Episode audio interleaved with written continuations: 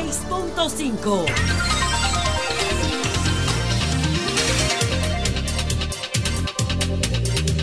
Dos treinta y cinco minutos marca el reloj del sol de la tarde.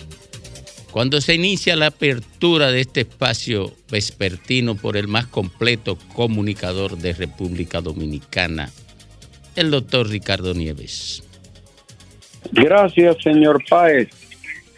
Gracias a todo el equipo y muy especial saludo a todos los oyentes del Sol de la Tarde. 11 de julio. 11 de julio. Temperatura a la una de la tarde, 34 grados Celsius.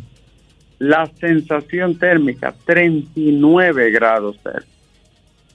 Eh, esto está próximo a lo que describió Dante Alighieri en la Divina Comedia, ¿eh? El infierno. Oh, pero tiene que ser por lo menos el purgatorio. 34 grados. Pero es, es quemándonos que estamos. Sumamente caluroso. A propósito, científicos del mundo señalan que los récords de temperatura a nivel global, especialmente en las dos últimas semanas, no tienen precedente en la historia, en dos siglos. No tiene precedente el calor a nivel global en todos los rincones del planeta. Así lo dijo un equipo de científicos del Reino Unido y de Estados Unidos. Y Alejandro, los feminicidios, un estudio realizado por el Observatorio de Funglode determinó que entre el 2016 y el 2022 se cometieron 627 feminicidios. Se- 627 en seis años, ¿eh? se suicidaron agresores en un número de 174 veces, más de un 24%. Lamentablemente, le quitaba la vida a su pareja o pareja y luego se suicidaba. Y sigue el lío de la Cámara de Cuentas. El informe dado a conocer hoy indica que la vicepresidenta de la Cámara de Cuentas usurpó funciones y alteró actas según este informe. Y Alejandro también, en dos años se planificaron 167 auditorías, pero en los conflictos y los chismes ahí dentro solo permitieron realizar 12 auditorías. Qué vergüenza, ¿eh? Un pueblo pagando con, con sacrificios, salarios de lujo de 169.12. Qué vergüenza, Alejandro. En el plano internacional, la madre Rusia, Alejandro, la, la de Gorky, la de Tolstoy, Dostoyevsky, y por qué no, el gran Lenin. ¿Tú sabes lo que dijo hoy Putin? ¿Por qué no? Si entregan armas de racismo, nosotros vamos a utilizar la de nosotros. Ah, pero lógico, Rusia tiene armas de racismo en cantidades industriales. Entonces yo no, no estoy entendiendo. Pero pero hoy dice la OTAN que desde el año 2014 están ayudando a, Ucrania. ¿Y qué fue? Y el sexto juzgado de instrucción. Atención, Alejandro. Noticia importante. El sexto juzgado de instrucción del Distrito Nacional estableció que solo el Estado, a través de los abogados apoderados por el Poder Ejecutivo, pueden ser reconocidos como actores civiles en los procesos seguidos a funcionarios vinculados a casos de corrupción. Eso lo dictaminó la jueza Yaniver Rivas, que además dictó, atención Alejandro, 43 personas físicas y jurídicas fueron enviadas a juicio de fondo en el denominado caso Coral y Coral 5. Esta acción de actores civiles la encabezó el equipo de abogados para la recuperación del patrimonio público. De modo que le dio aquí esencia a la solicitud y calidad de los abogados querellados o querellantes contra supuestos involucrados en actos de corrupción. Hay que darle seguimiento, Alejandro, porque por ahí viene un decomiso fuerte. Y, señores,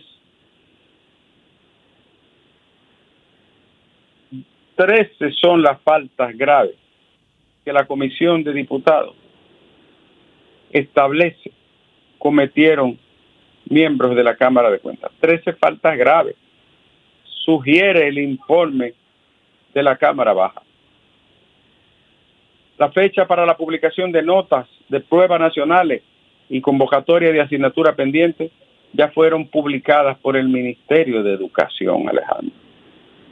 Y repetimos, querido Alejandro, 43 personas físicas y jurídicas fueron enviadas a juicio de fondo por el caso Coral. Creo que la mayor cantidad que se ha enviado en toda la historia a un juicio con vocación de fondo por actos imputados de presunta corrupción. Los abogados eh, eh, que conforman el equipo para la recuperación del patrimonio público calificaron el hecho de la decisión del sexto juzgado como grandioso e histórico. Y Alejandro, un 27.8, no 24, casi un 28% de los agresores a las mujeres termina quitándose la vida. Es un dato complejo que requiere un análisis a fondo, multidisciplinario, ante un fenómeno tan lacerante, tan nocivo para toda la sociedad. Y hoy, atención Carlos Pimentel, miembros de la Asociación Nacional de Trasplantados protestaron frente a la Dirección General de Compra y Contrataciones. Con carteles y consignas, la Asociación Nacional de Trasplantados de Riñones y Hemodiálisis protestaron en contra de las declaraciones que diera el titular de compras y contrataciones en el sentido que es insostenible mantener el, programa de medicamentos de alto costo. Esta protesta encabezó nuestro amigo Domingo Ramón Fonder, que estaba ahí a la cabeza. Alejandro, la marcha del PLD sigue dando que hablar, pero esta vez fue Claudia Rita Abreu, quien es la titular de la Secretaría de Igualdad y de Equidad. ¿Qué dijo Claudia Rita en su cuenta de Twitter? Que de nueve voceros que fueron a los medios de comunicación ayer, todo era hombre, una las mujeres no existimos, no fuimos a la marcha. Ay, falló ahí la dirigencia. Debió de enviar por lo menos cuatro, mínimo. Todos eran machos, Alejandro. Eh, busca los nombres y verá. El presidente de la Dirección Nacional de Control de Drogas señaló que el decreto que instituye la carrera de la gente de la DNCD como carrera, Alejandro, marca un hito histórico y creará la escuela y creará la carrera de la gente de la Dirección Nacional de Drogas. Alejandro, ayer te hablé de una encuesta en Bonao, ¿verdad? Sí. señor. Doctor, adelante. Parece que lo perdimos momentáneamente. Vamos a ver si lo recuperamos. Parece que los números de la encuesta en Bonao eran duros. Bueno, eh, doctor, espérese porque usted no puede quedarse embuchado. Eh, eh, eso lo tenemos que lanzar. Espérese que vamos a hacer contacto de nuevo con usted. A lo mejor fue Alejandro que lo, trancó también cuando iba a hablar de la encuesta sí, porque es que Alejandro es de Bonao. No, y él es un agente, usted sabe de quién. Ay, ay, ay, ay, ay, ay, ay, ay, ay, yo vine, por eso es que hay que tener gente inteligente al lado. Mira, se me iba a ir esa. Oye, Alejandro de Bonao es quien hace la llamada. No deje pasar ninguna encuesta. Oye, y la llamada estaba normal, normal estaba, hasta que Nieve anunció que iba a dar los datos de encuesta de Bonao. Eh, atención, Antonio España, la traición está aquí adentro. Eh, eh, seguimos, doctor. Eh, ya usted sabe cómo fue que le tumbaron la llamada, ¿verdad? Sí, pues yo por la noticia que iba a dar. de Bonao. Sí. otra más importante. Ajá. El equipo del Imperial College of Kingdom, el Colegio Imperial de, de Londres. Sí. ¿Tú sabes lo que descubrió? Ujú. Un estudio de muchos años. ¿Cómo es? Un estudio de muchos años. ¿Tú sabes lo que descubrió? Este lunes se publicó en la revista Nature, Ecology and Evolution. ¿Tú sabes qué se publicó? El comportamiento homosexual de los monos macacos en un 70%. Oye esa vaina. Oh. Los investigadores llegaron a... Son unos degenerados, esos macacos. No, no. de- Eso lo que Oye. habla es de la presencia genética ¡Ay! prolongada hasta el hombre.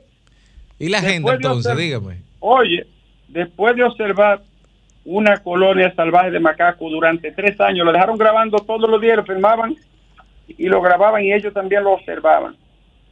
Determinaron que un más de un 70%, incluso algunos conflictos entre los monos, después los resolvían por esa vía. Mira, un estudio basado en observaciones, datos genéticos, que refuta la creencia de que el comportamiento homosexual entre macacos de la misma especie es algo raro. Pero los macacos Ay. son homínidos. Alejandro, estamos a un escalón de los macacos. Cuidado, ¿eh? Doctor, Me voy con la creación. doctor. Ay, sí. Pero usted estaba hablando de un estudio de Bonao y saltó con un tema de macacos homosexuales. No entiendo la relación. Eh, la encuesta El de Bonao. estudio- el estudio de Bonao, tú- Alejandro, ¿tú sabes lo que determinó? Que incluso algunos macacos tenían su pareja. Son de Bonao.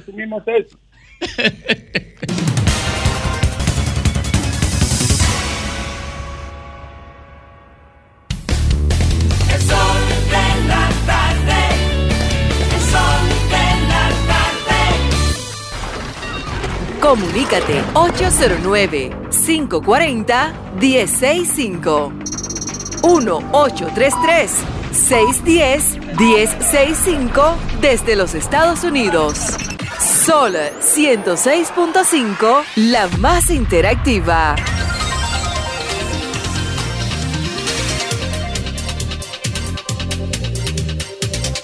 Bueno, retornamos luego de la apertura del sol de la tarde, retornamos a hablar con la gente. Los primeros, los primeros, y esto que Antonio me ha dicho, no, la gente primero que Nieves. Y estamos haciendo una concesión con Nieves, porque es el más completo, eh, el comunicador más completo de República Dominicana, ¿no? Yo voy a hacer una encuestita un día. ¿La gente primero o Nieves primero? ¿Eh? Bueno. Un día, un día, vamos a hacer esa encuentita, porque, Yo supongo que la gente quiere oír de nieve. Ajá, pero, pero primero, Cuando, cuando llamemos a la gente y la gente pueda participar en esa encuesta, la gente va a decir lo siguiente. Hola, mi nombre es fulana de tal. Yo estoy llamando a la provincia tal y vengo a hablar del presidente Luis Abinader. de cuánto". oye, tú eres como enemigo de Homero, ¿eh?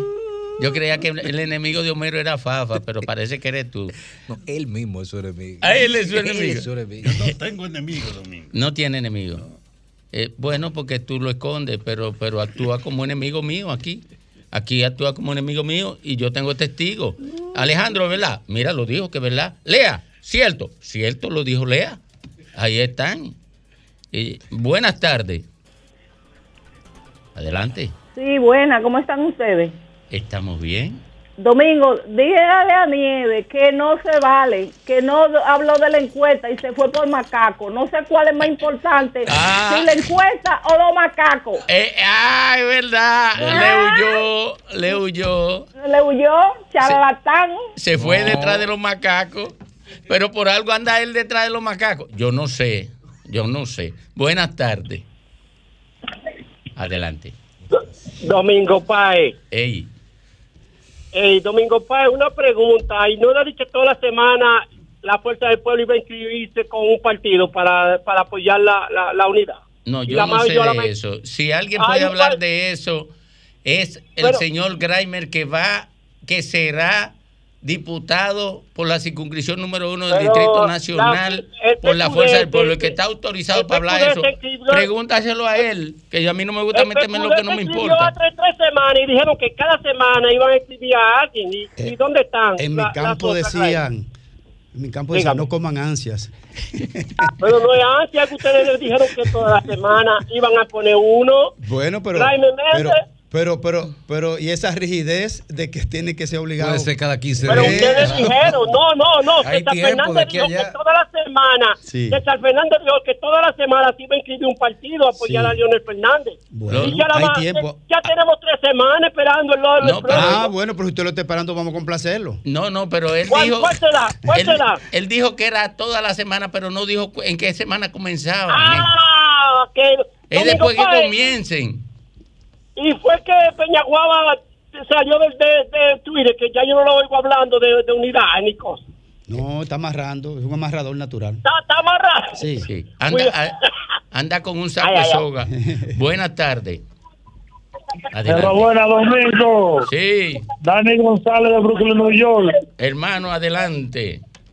Domingo, eh, mire, yo he observado que de dos días para acá el programa llama a mujeres, lo que estaba diciendo yo, su compañero. Ay, que soy de Cotuí, que soy de San Juan. Ay, que el presidente. Pero no ha visto un presidente que ha, que ha hecho un gobierno más malo en la República Dominicana. No, pero eso que lo Abinader.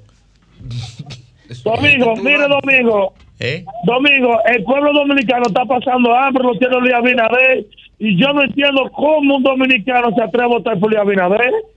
Eh, el pueblo dominicano está pasando hambre porque se ha llevado José la luz. No quiere comer No. Domingo, Domingo, 30 mil millones de dólares ha cogido este señor presidente en prestar, no se sabe que lo ha invertido. Que hable la gente de eso, hundiendo nuestro país.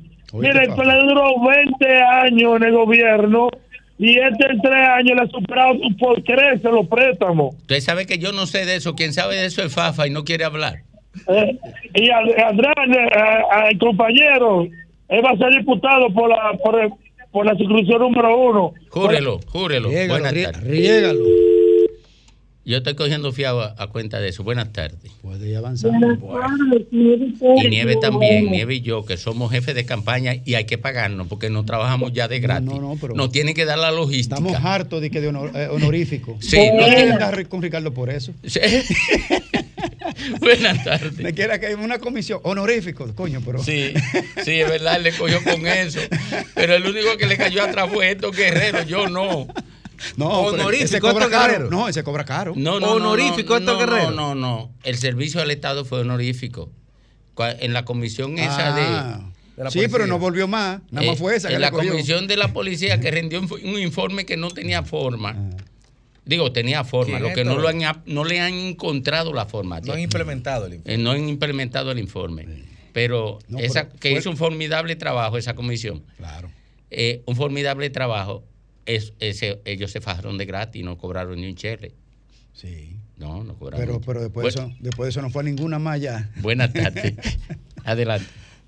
Buenas tardes, Mendy Pérez de Barahona. Adelante. Wendy. Es para agradecer al señor presidente Luis Abinader por el desarrollo turístico que se ha implementado en esta ciudad de Barahona. Dígale que yo le mando felicitaciones por eso y por lo de Pedernales. Sí, estamos muy Eh, no me gusta lo del fideicomiso público-privado porque siempre ahí hay demasiado privilegio para el- la élite económica. Pero esos esfuerzos por desarrollar a, a Pedernales, yo lo apoyo. Estamos muy felices con la decisión del Dígale a, desarrollo Barahona. dígale a Luis Abinader que yo lo felicito por eso. Aunque Cuatro Fafa años. no esté de acuerdo. Buenas tardes. Adelante. Buena. Adelante. Sí, Wendy, el ensanche Quiqueya. Adelante, Wendy. Sí, un- una pregunta para el que esa- para que está pidiendo a diputado. Dígamelo. Sí, yo quiero preguntarle, eh, ¿no me va a pasar lo mismo que me pasó con un señor que es compañero de ustedes en la plataforma del Sol? Que yo fui, hice una fila a votar por él y de Wendy. ahí luego terminé arrepentida. Wendy. Si yo voto por usted, ¿no Wendy. terminaría yo igual arrepentida? Wendy, Wendy, Dígame. tú siempre Dígame. andas, tú eres como yo, tú siempre andas con, con los guantes para pelear. Sí, Oye, yo quiero- no, no vaya a buscar pleito en casa ajena. Quiero, Llévate quiero, de mí. quiero su quiero su respuesta Grammy. porque yo voto por respuesta, aquí por la Mira. sustitución Ok, te va a dar-. Ya, ya, te va a Mira, dar la respuesta. Isabel Octavia Santana Méndez, le decían Chávez, era mi mamá que murió hace un par de años. Y nos formó y nos crió de una manera estrictamente rigurosa. Yo creo que tan medio nos dañó un poquito. Entonces, las cosas yo las pienso a partir de ese referente de mi madre, doña Isabel, y de una señora que tengo en mi casa que se llama la doctora Jenny Espinal. Y de con la doctora Jenny Espinal, la cardióloga, yo tengo tres hijas. Laura, Victoria e Isadela. Luego, mi balance de equilibrio en la sociedad son los amigos que he construido a lo largo de mucho tiempo y son gente que uno lo cultiva producto de esos mismos referentes de pensamiento. Yo no solo me debo a mí, yo me debo a mi familia y a mis amigos. Entonces, yo las cosas las pienso. Yo voy ahí porque tengo una agenda social. Yo lo veo eso como un trabajo, que hay que ser responsable haciéndolo. Eh, Wendy, ya, no, no vamos a chismear. Cuando tú vengas aquí, trata de no chismear con los talentos de la plataforma. Pero no chismear con los de abajo. Eh, eh, eh, eh, eh, eh, sí, trae tu agenda, pero no venga a chismear a casa ajena. Y según yo, viene que Wendy. venga con ropa. Que venga con ropa. No, no, no, tranquilo, tranquilo. No se pongan a chismear ustedes también. Ahora van a seguirle el curso. Trae tus ideas, Wendy, no venga con el chisme. Buenas tardes. pero le respondieron con la altura. Les respondió. Buenas tardes, buenas tardes. Y, le con- respondieron con, con, con respeto. A su, Estoy, estoy de acuerdo con, con Grimes. Buenas tardes. Adelante, mi querido. Habla Alejandro de Asua para decir que nos sentimos muy orgullosos de la presa de Monte Grande que nuestro presidente ha construido, No, no la ha terminado. La ha la terminado. que, se, la que se está construyendo. Ah, no, pero no, no levanten esa. que- Mire, esa no la levanten porque esa, la está, yo creo que a Balaguer comenzó a construirla. De 14 años. Y- no, pero esta, Sí. esta vez se va a hacer realidad la ¿Se va a gestión de Luis Abinader. Ah, no. y va a impactar la economía. Fue, fue Leonel que positiva. comenzó, eh, no la avanzó nada. Danilo hizo unos esfuerzos, no logró nada. Y lo de Abinader hay que esperar. Vamos a darle un voto de confianza. Ustedes verán Sí, que no, yo le doy cinco. Gracias. Para que le sobre. Gracias.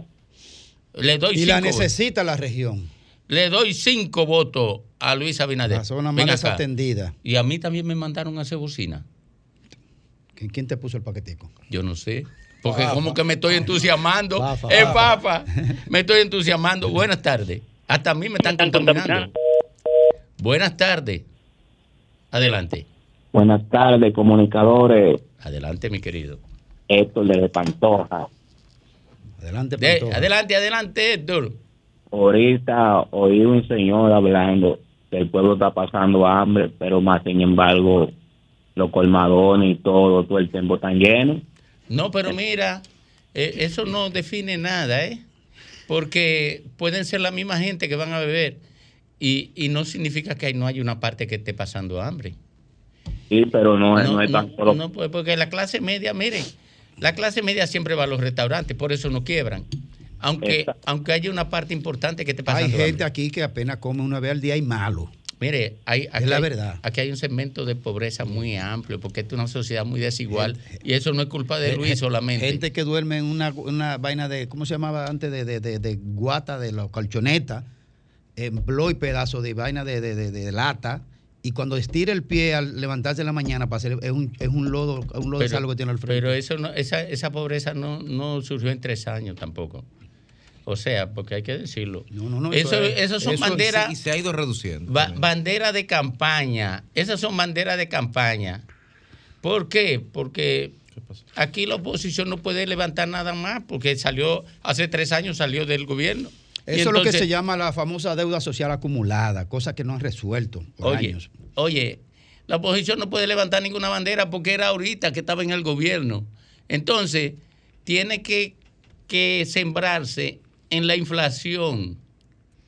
Y es lo único que tiene alguna novedad, porque todo lo que, lo que hay en el país viene de atrás. Todo lo que tiene esto como problema en el país, todos los problemas que hay en el país vienen de atrás. Eso es una pendeja. Buenas tardes. Saludos, buenas, Domingo y equipo. Adelante. Un, ¿verdad? Un team tan maravilloso. Están llamados a orientar. ¿Por qué que en nuestro país el presidente puede tener derecho a dos periodos y no reelegirse? Y los diputados, senadores, regidores, no se le hace el mismo ejercicio. Por ejemplo, yo vi que a Pacheco ahora se inscribió de nuevo como diputado. ¿Usted sabe por qué no es lo mismo? ¿Usted sabe por qué no es lo mismo? Para orientar, exacto. Oye, porque el presidente concentra un poder demasiado grande y el poder del Estado le permite imponerse si es utilizado eh, de manera desenfrenada. Oiga, ese es el tema de la, de, de la limitación de la reelección. De la reelección claro, presidencial. claro, el presupuesto. Ese, ese poder no lo tiene un legislador ni lo tiene un alcalde. Entonces, por eso la democracia ha creado ese límite al presidente para evitar que se conviertan en trujillos. En dictadores, claro. Por Sí. ese, ese es, es eso, no es que sea malo, no es que sea bueno. y es ni- un referente mundial. De hecho, Oh. se cae la monarquía para dar paso a la república, eh, a la vida republicana. Desde, desde 1776, cuando surge el primer presidente en Washington. No estoy diciendo que sea malo ni que sea bueno. Solamente estoy dando una explicación quizás eh, académica. La limi- la limitante que impone la democracia representativa como expresión de la organización política del Estado. Simple es, simplemente es eso, porque hay, hay gobiernos que se prolongan en el tiempo y son buenos, pero hay otros que se prolongan en el tiempo y son una desgracia. Buenas tardes. Buenas, Domingo, ¿cómo tú estás? Yo estoy bien. Yo haciendo un análisis, Domingo, así de parte mía. Yo le voy a hacer una recomendación al presidente. Mira, lo primero que él tiene que hacer es que faltando seis meses él tiene que bajar la gasolina lo más que él pueda. Oye, para las elecciones de él. Y agarrar empezar a tutar a esa gente del PLD. Yo pensaba que esa gente no tenía fuerza, yo me asusté cuando yo vi esa vaina. Hay que meterle mano a esa gente. Ah, pero una venganza. Mira, mira, Comentario mira, objetivo el este mira, Hay que meterle mano. Oye, yo, son duros los PLDistas. Son 16 años gobernando. Pero no, esa, esa gente tiene el control de este país. Él tiene que meter preso a todos esos locos. ¿Eh? Y, subir, y bajar la gasolina a 100 pesos. Se van a meter por abajo. O sea, que son leones. Bueno. Buenas tardes. Adelante usted. Buenas Maritico, tardes, Domingo y equipo. Adelante, mi querido. Mira, hay algo que siempre se dice, que los problemas son heredados, como lo estaba diciendo usted hace un ratico atrás. Yo no usé esa expresión. Pero, Yo no usé esa expresión. Los presidentes, los presidentes heredan. que ningún, ni- no, ni- no, mire. ningún gobierno ha resuelto todos los, pro- los problemas esenciales de la ciudadanía o del país. Oye, en lo- esencia, eso es real. Oye, los Ahora- presidentes suben ahí levantando la bandera de la incompetencia del otro. Es y, de- correcto. y después quieren escudarse en eso. Ese Lo- no es lo- mi discurso, mi discurso es otro. Mi ¿Qué yo discurso no es de la irresponsabilidad de los lo gobiernos? nuevo. ¿Qué, qué yo creo que tienen que hacer los gobiernos, Domingo, para que esto funcione? Realmente. Porque ningún gobierno va a solucionar los, un solo problema, porque el problema es se controla por momentos. Sino que lo que está bien, funcionando bien en una gestión, lo continúen haciendo bien y tomen otro tema y lo vayan arreglando hasta que así sucesivamente no, mire, lo- mire, se solucionen cómo- los problemas. No, no, mire, sí, los problemas se resuelven, mi querido. Los problemas se resuelven. Lo que usted siempre tendrá un problema nuevo, pero los viejos se pueden resolver. Por ejemplo, mire, Pepe Mujica era presidente de Uruguay y se murió un indigente en la calle y él destituyó al ministro de Salud. Porque esos indigentes todos los días a una hora se recogen y se llevan a un refugio a dormir. y debe haber una ambulancia con médicos y con especialistas que lo recojan. Pero no lo hicieron con ese indigente y se murió de frío. ¿Usted sabe por qué eso ocurre ahí? Porque ahí está resuelto el problema de salud y el problema de protección social. Ese se resolvió, pero aquí lo que se estructuró fue una mafia que se llama ARS, que se quedan con todos los cuartos de la salud y la gente no tiene salud. Eso no se resolvió aquí. y ahora quieren mandar y ahora quieren alto costo. alto costo ahora. Oiga, y quiere que le diga una misma. cosa, mire, Leonel Fernández se pasó 12 años y Danilo Medina entró. Y cuando Danilo Medina entró, tuvo que rehabilitar 55 hospitales de, de golpe, porque todo estaba envuelto en un desastre. Y aquí se constru- se construyó muchísimo. Le estoy diciendo, ahora, ¿usted cree que República Dominicana no tiene dinero para tener una infraestructura hospitalaria apropiada, adecuada? Sí lo tiene. Lo que pasa es que se pusieron a, rehabilitarlo. ¿Y qué se produjo ahí? Un pulpo como de 10 mil tentáculos.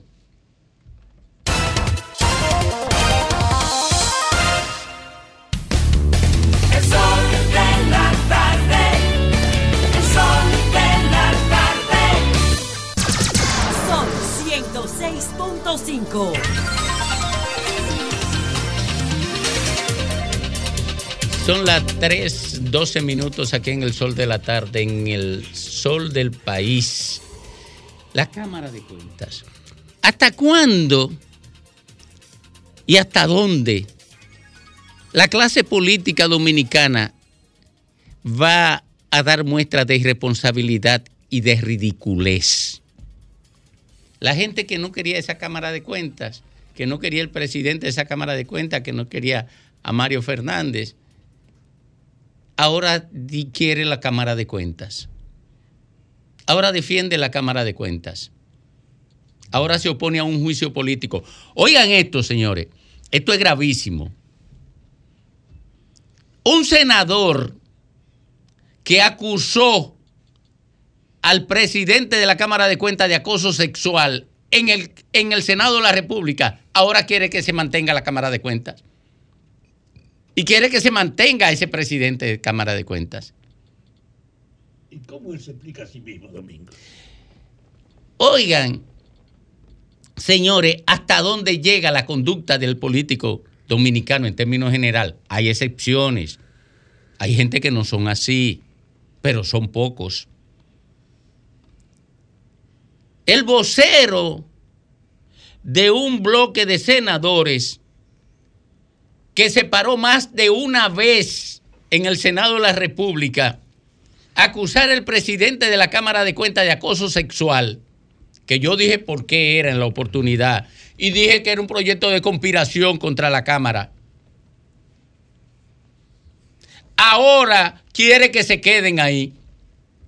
La gente que él acusaba de todo eso, él quiere que se quede. Para que ustedes vean la honestidad conceptual de una parte importante de los políticos dominicanos y que quieren dirigir este país. Con esos criterios y con esa conducta es que quieren dirigir este país. Bueno, ahí está trabada República Dominicana, uno de los pocos países del mundo, probablemente el único, que no tiene un órgano fiscalizador del uso de los, de los fondos públicos, porque ya hay, aquí no hay Cámara de Cuentas, pero no desde ahora.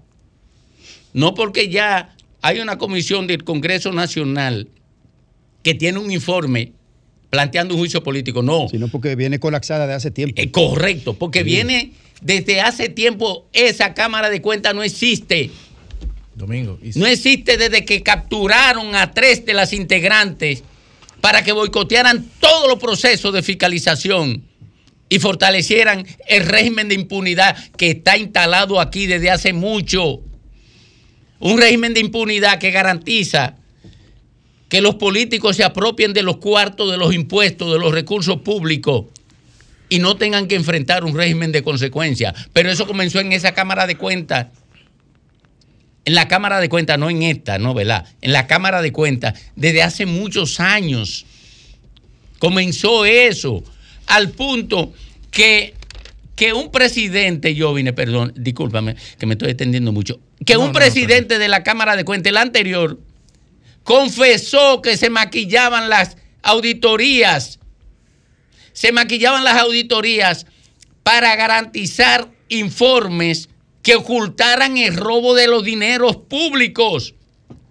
Y ese fue el pleito que se desató ahí adentro de esa Cámara de Cuentas. Porque esas tres señoras querían que se publicaran esas auditorías maquilladas y los dos hombres se oponían a eso. Y eso desató todo esos demonios que convirtió ese órgano en ingobernado. No había gobernabilidad. Y eso incluía sacar al presidente de la Cámara de Cuentas por la vía judicial con acusaciones tan feas como acoso laboral, que en boca de, de un senador fue convertido en acoso sexual, porque en principio era acoso laboral. Y lo convirtió en acoso sexual porque el proyecto de conspiración que yo denuncié aquí, que denunciamos Ricardo y yo, porque Ricardo lo Aquí, no, en rumbo de la Bueno, mañana yo lo- en el 2021. Yo lo es correcto, correcto. Después definir los perfiles del proceso de conspiración contra la Cámara de Cuentas, porque esa Cámara de Cuentas quería hacer auditoría a, la- a la- a la- a la- a las instituciones del Estado que fueron beneficiadas con las auditorías maquilladas. No esa Cámara de Cuentas, no, porque las tres mujeres no querían esa auditoría. Los dos hombres nada más querían que se le hiciera auditoría a las instituciones del Estado que en el pasado habían sido beneficiadas con auditoría maquillada, auditoría falsificada, con soborno, porque era soborno que se le daba a los maquillistas. Y ese entramado de corrupción, Janés Ramírez y Mario Fernández querían enfrentarlo y las otras tres señoras se apandillaron obedeciendo a, a directrices desde afuera que se la daba la fuerza del pueblo y, y- y el PLD. Y así lo dije con toda responsabilidad porque no, no fui de lado yo. Se la daban, le daban instrucciones, la controlaban. Ya no existe la Cámara de Cuentas. Pónganse de acuerdo en el Congreso para darle una salida institucional a eso y dejen de estar haciéndole honor a la irresponsabilidad política que este- esta, este- esta sociedad ya no soporta más la irresponsabilidad de una parte importante de su clase política. No lo soporta, señores. Yo creo que es verdad que no soporta la continuidad del comportamiento político que es profundamente indecoroso e indefendible. Ustedes saben lo que es que los que deben controlar el gasto, lo que deben analizar a ver si se corresponde a las responsabilidades reales de cada departamento, sean precisamente no los árbitros, sino los socios de la corrupción, los que la legitiman, los que la encubren, lo que hasta ahora lo que hacen es tratar de ajustar los informes en condiciones tal que no se vea lo que ha ocurrido. Son unos encubridores. Y hoy día, yo insisto mucho en esto, ¿eh? hoy día, por el problema de la comunicación, por el avance de la transparencia, esas cosas, aunque sean viejísimas, porque yo insisto, es un mal que está en el origen de la propia República. Aquí la política ha sido una licencia para los que la ejercen aprovecharla y la Cámara de Cuentas se lo legaliza. Entonces, ahora yo quiero ver a los benditos legisladores que se opongan a que se esclarezca esto. Yo quiero ver los argumentos de los que se niegan a que se ponga sobre el tapete y públicamente cuál debe ser la orientación con la que se escoge una Cámara de Cuentas para que no sea que el político de turno pone ahí unos cómplices que le justifiquen todo para hacer lo que da su maldita gana. Yo creo que dentro de todo lo malo hay algo bueno y es el hecho de que la sociedad está cambiando. La sociedad está cambiando porque si hoy para nosotros y para la inmensa mayoría del colectivo esto es un tema importante e impactante, es porque entendemos que es un tema que merece la pena que se hable y que se, des- que se llegue hasta las últimas consecuencias. pero es con relación a esta Cámara de Cuentas que esta sociedad reacciona así, pero en el año 2008, sin ir más lejos, esta situación ya ocurrió.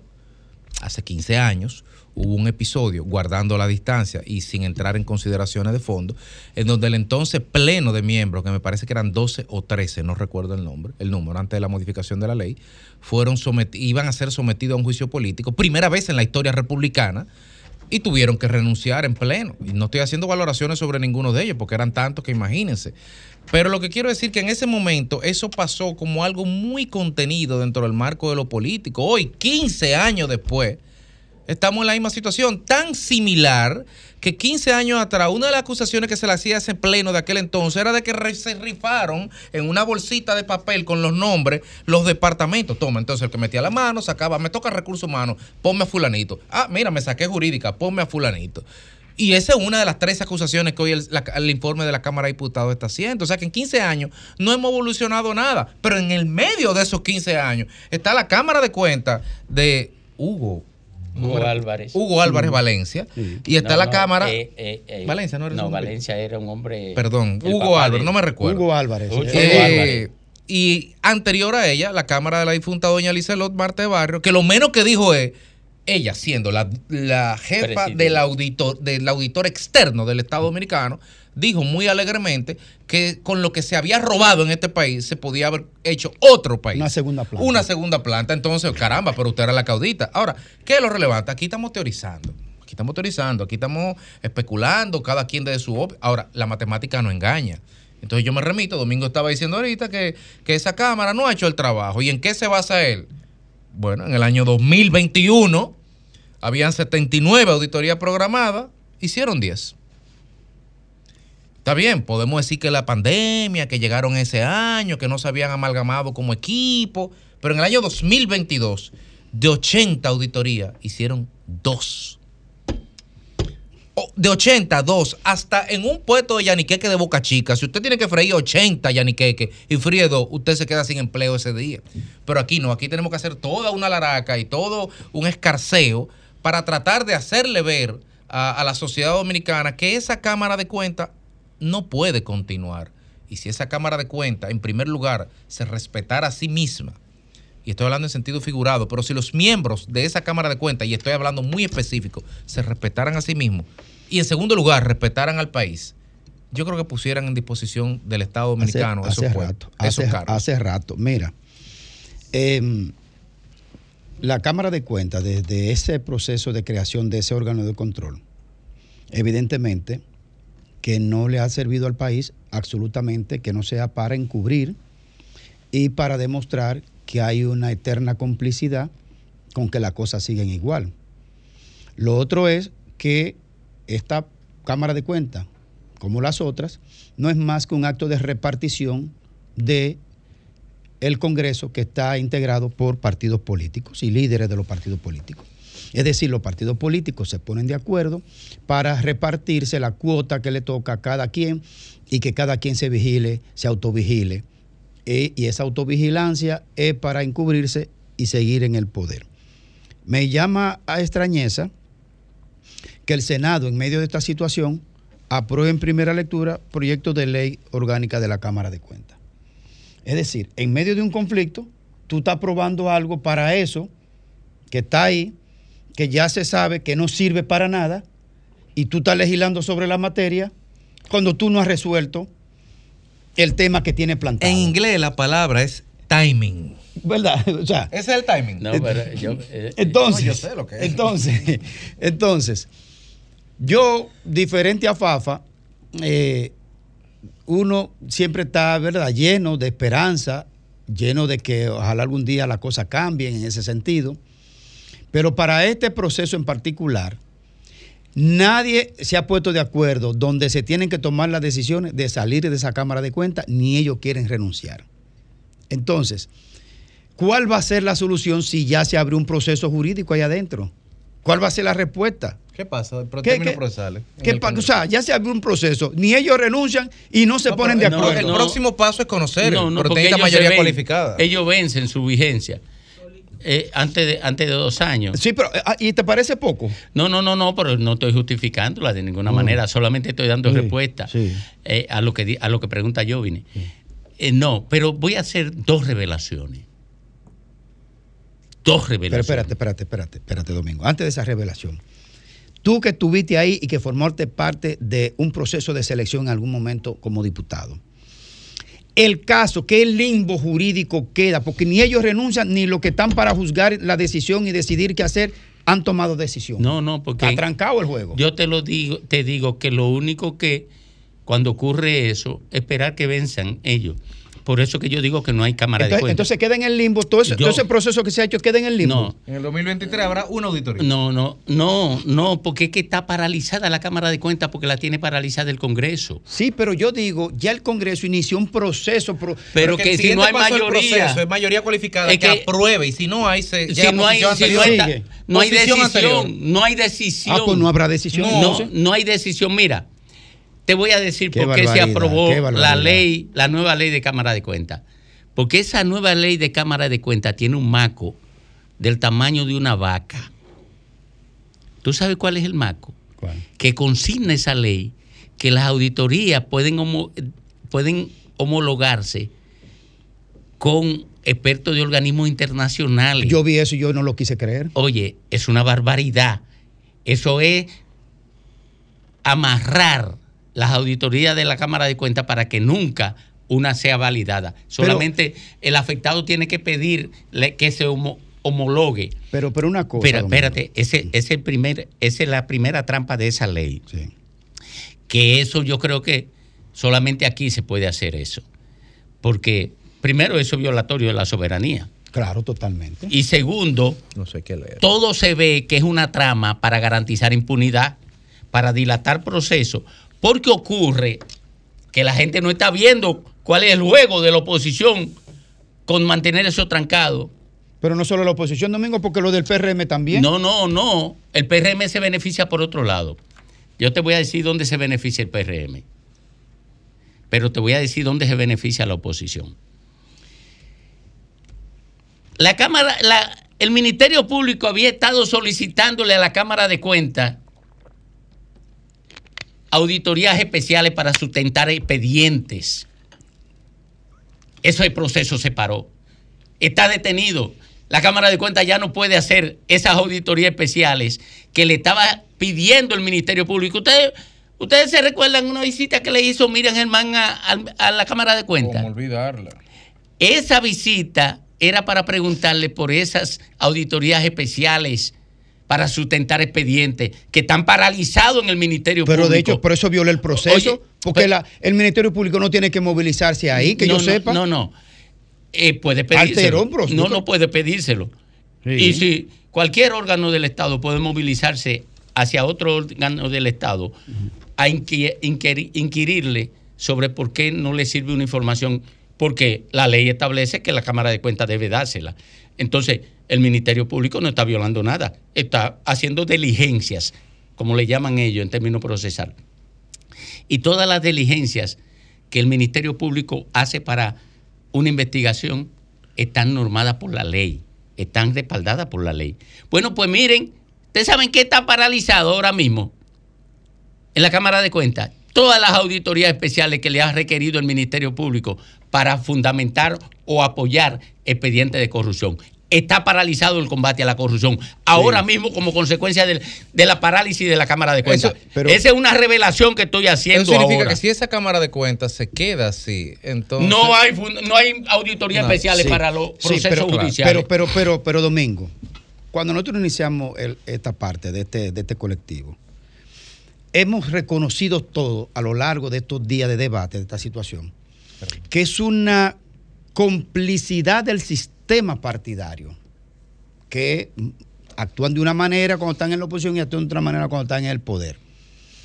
La Cámara de Cuentas es el resultado de, de ese entrampamiento de autoprotección del sistema político que en algún momento dirigen el poder. Eh, de- decir que es solo la oposición es facilitarle la cosa al propio gobierno en ejercicio, partido de gobierno en ejercicio, para que no se comprometa públicamente a lo que le corresponde a la cuota que le toca, porque ahí hay dos que la seleccionaron los compañeros del PRM. No, porque, Ahí hay dos. No, porque yo no digo, yo no me, me limito a analizar un acto. Por eso yo digo, yo generalizo cuando me refiero a las conductas de los políticos. Para mí tienen las mismas conductas. Pero si estoy analizando un acto, tengo que reducir mi línea de análisis para que la gente me entienda a ese acto. Ahora tú me preguntas, ¿en qué beneficia esa parálisis al PRM? O lo beneficia porque ahora no tiene fiscalización el Cuando- PRM. si sale del poder no tiene. No, no, ahora mismo no la tiene. No tiene porque esa Cámara de Cuentas tiene que hacer 80 auditorías. Lo, revelaba, lo, lo señalaba ahorita yo vine. Tenía que hacer 80 audi- auditorías el año pasado. Hizo dos. Dos chiquindolas. Oye, no, espérate. Seguro. Y Un sí, ayuntamiento. No, no, Sí, pero- ¿y qué? bagatela. No, no, ¿y De qué un si- distrito municipal. Sí, una cosa de ¿Y esa. tú crees, y tú crees que tendrá un desempeño diferente este año paralizada, así como está? No, va a ser menor. Trimá. sí hizo Con dos. trimá, dirían en el Oye, campo, si sí. hizo dos auditorías el año pasado, este año hará cero. Entonces, no hay fiscalización del PRM. ¿Entiendes? Porque una cosa es, la oposición la quiere paralizada porque no se estructuran los expedientes de corrupción. Y el gobierno le conviene la parálisis de la Cámara porque no le fiscaliza su gestión. O sea, y ahí gana todo el mundo. No, y pierde el país. No pierde, solamente pierde el país. Pier- Pierde la sociedad, pero, pero gana todo el mundo. Ahora, yo me refiero, me refiero a esto. ¿Por qué? Porque yo estoy de acuerdo con lo que reclamaba la oposición antes. Que hoy es gobierno. Que no, no, no, la oposición, no, no, la oposición. Ah, la oposición el de debate ahora. de los últimos dos años, porque yo, perdóname, no quiero eh, reivindicar protagonismo. Yo he sido el tipo más persistente y tosudo con el tema de la No, no, Cámara tres de Cuentas. temas tú has tenido Con el tema, el de tema la Cámara- eléctrico, el tema de la seguridad social y el tema de la Cámara de, de la Cuentas. Cámara de Cuentas. ¿Por qué? Porque yo participé en la estructuración de un expediente para un juicio político a la Cámara de Cuentas, cuando fui legislador. Fui parte de esa comisión. Exacto. Conozco eso y sé lo que venía. Oye, nadie lo va a creer, solamente lo, lo puede creer Ricardo Nieves, porque, cono, porque me metió en eso, es más. Le pidieron una reunión a él y él le dijo a ellos que se reunieran conmigo, que yo era el que tenía experiencia de eso.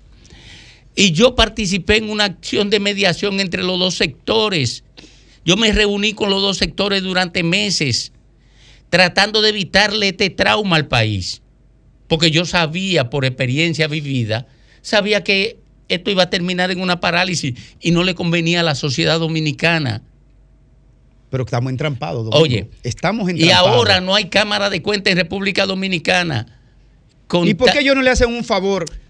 Eh, ¿Por qué ellos no le hacen un favor a la sociedad Ay, y se largan de ahí? Bueno. ¿Y, el- y los 400 renuncian? Bueno.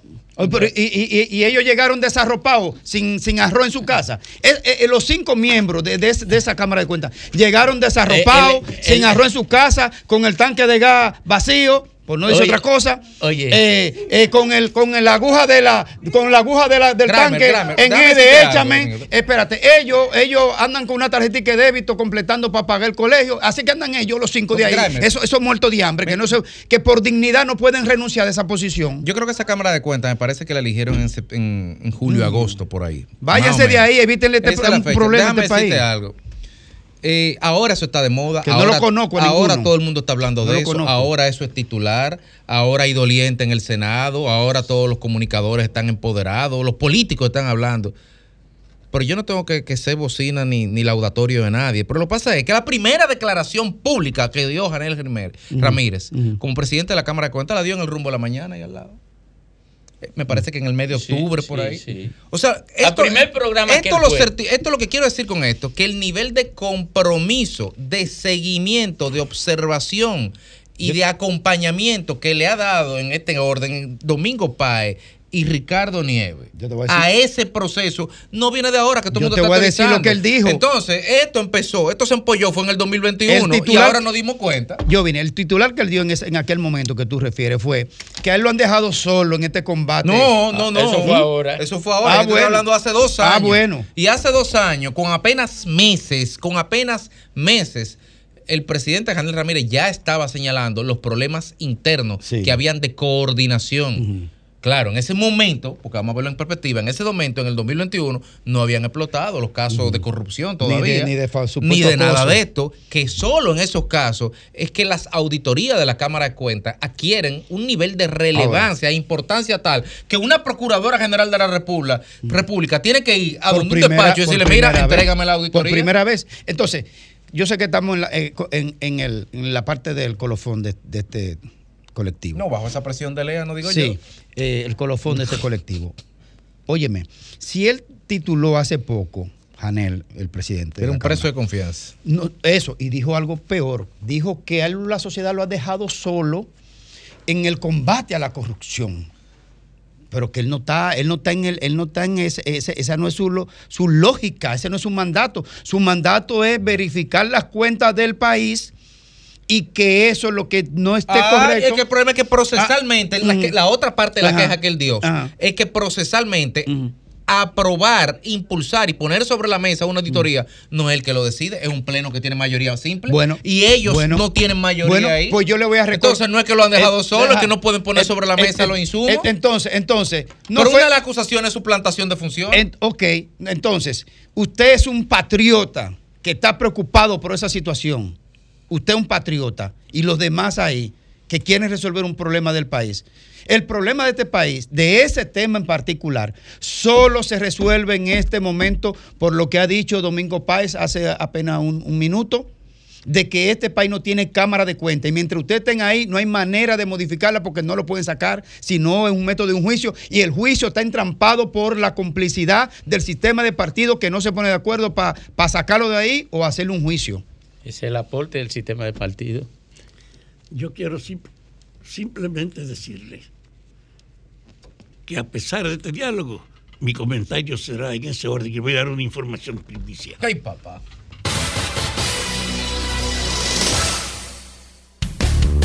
El sol de la tarde.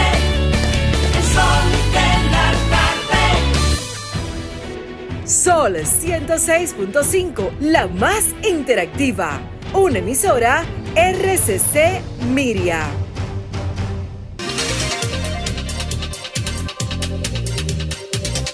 Retornamos al sol de la tarde, al sol del país, a las 3.40 minutos, don Rafael Fafa Taveras. Mi información, yo no tengo contacto institucional con la dirección del PRM, pero esta tarde a las 4 está convocada la prensa para ello exponerle para conocimiento público cuál es su posición frente a este conflicto que ustedes están presentando aquí. La Cámara de Cuentas. Entonces, yo creo que el PRM, fuera de cómo hemos visto esto ante el pueblo, el gobierno, la corrupción, el PRM tiene frente a este hecho ahora un desafío de la mayor dimensión en el gobierno. Hay un grupo de diputados que evita que se cree una mayoría para que se imponga lo que se plantea. Y el PRM se va a quedar callado y no va a hacer nada. Es una formalidad que no le va a importar. Usted se imagine que después de todas estas alocuciones, con las evidencias de que ahí está el resumen de la dinámica interna que ha legitimado la corrupción en el Estado Dominicano a través de toda la historia, que aquí es una práctica concreta que los cargos tienen la base para negociar sus funciones, para obtener por su cuenta algún ingreso adicional, puede ser civil o militar, no importa, escogido o no. Aquí aparece como una práctica general que no escandaliza a nadie. Y en función de eso, el aparato que está para fiscalizar el Estado tiene ahora una tremenda presión popular porque la gente sabe que ha sido una caricatura, que no es verdad que es una comisión que tiene que ver con el problema de la fiscalización de la administración pública. Por eso el PRM no puede replegarse basado en el hecho de que la mayoría no aparece, porque no es necesaria en el fondo, al revés. Si una parte de diputados lo que han hecho es ratificar su complicidad, su cobertura, para que no se toque la Cámara de Cuentas, creo que le da un arma para poder levantar el hecho que es verdad que el país necesita un cambio. Y el presidente no puede aducir, ni el PRM, que ellos son sujetos entonces de lo que establece la ley y que si no hay una mayoría no se puede abordar. No. Yo creo que es un tema de una envergadura que si aparece la reiteración de los cómplices encubridores para que no se esclarezca esta verdad, el gobierno debe movilizar este país.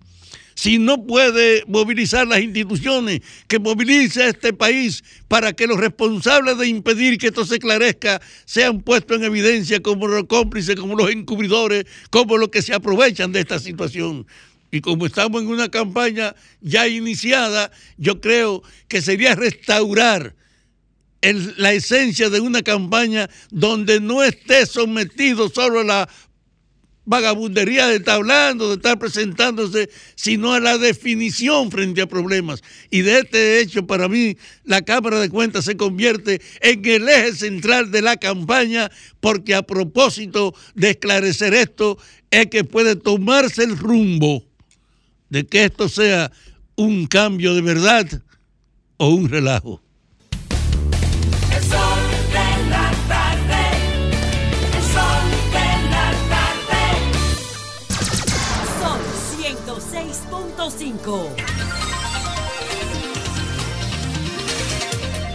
Bueno, miren, este, este, este lío, este bodrio de la Cámara de Cuentas eh, va a prolongarse. Yo no sab- yo desconocía lo que dijo Fafa, que hoy el, el PRM tiene rueda de prensa eh, para hablar sobre ese tema.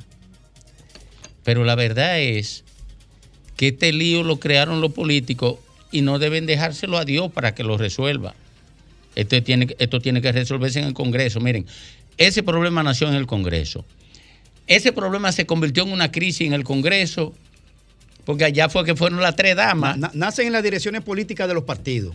Sí, o en los petit comités de los partidos. Sí, sí, y después bien. se va para el en Congreso. en el, en el Sí. liderazgo, pero yo Mm. digo en términos fácticos, en términos de hecho. ¿Por qué? Porque son aprobaciones institucionales que se generan en el Congreso. Tienen que, tienen que hacer la propuesta en la Cámara de Diputados y la aprobación en el Senado. Nació en el Congreso. Se convirtió en receptáculo del Congreso porque ellas fueron a reunirse con los presidentes de la Cámara Legislativa. Y después de eso fue que Dionis Sánchez dijo que, que había acoso sexual, habiendo eh, Tomasina informado, Tomasina fue la que dijo eso, que había acoso laboral. Y, y Dionis Sánchez lo convirtió en acoso sexual después en, la- en el Pleno. Ese lío nació ahí. Bueno, pero vamos a someterlo a la gente. ¿Qué te parece, Alejandro? So, a ver, ¿qué opina la gente? ¿Que se vayan o que se queden? Que renuncien o que se queden. Debe- bueno, que- porque la, la posición ahora mismo es que un sector, sectores políticos plantean que se queden y sectores políticos quieren que le hagan juicio y, lo, y lo saquen. Entonces, el pueblo es ajeno ahí. Vamos a ver qué, qué opina el pueblo, que se vayan o que se queden. Nos vamos con Alejandro, volvemos. Comunícate 809-540-1065. 1-833-610-1065 desde los Estados Unidos.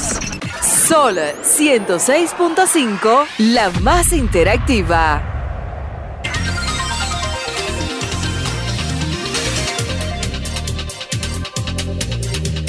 Que se vayan o que se queden. Vamos a ver. Ahí está Lea ya con el creyón.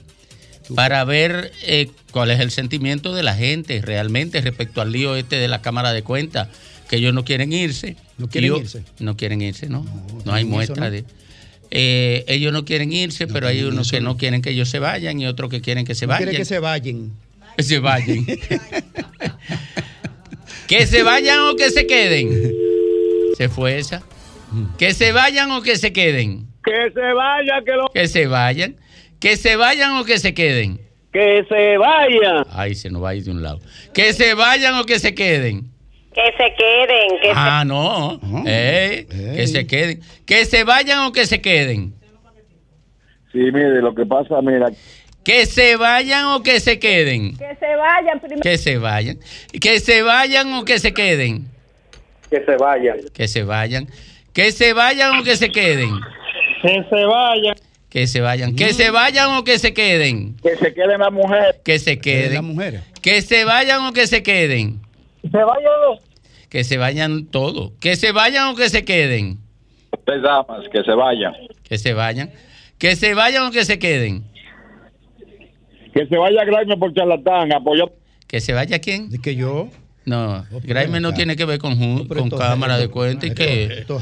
Pero si usted está apoyando a otro candidato, eh, vaya, dígalo en su, en su, Contengan su ira. en su cosa. Oh. Que se vayan o que se queden. Fuera de cámara de cuenta. Es una intromisión internacional. Que se vayan o que se queden. Que se vayan todos. Que se vayan todos, dijo todo. Que se vayan o que se queden. Que se vayan todos. Que se vayan todos. Que se vayan o que se queden. Que se vayan todos. Que se vayan todos. Que se vayan o que se queden. Domingo, saludos, que se larguen, pero Que se larguen. Que se alarguen, dijo. Que se vayan o que se queden. La pregunta sería, ¿tienen credibilidad los diputados que investigaron? Pa- Que se vayan o que se Eso queden. merece un seminario. Que se vayan y rápido. Que se vayan. Que se vayan o que se queden.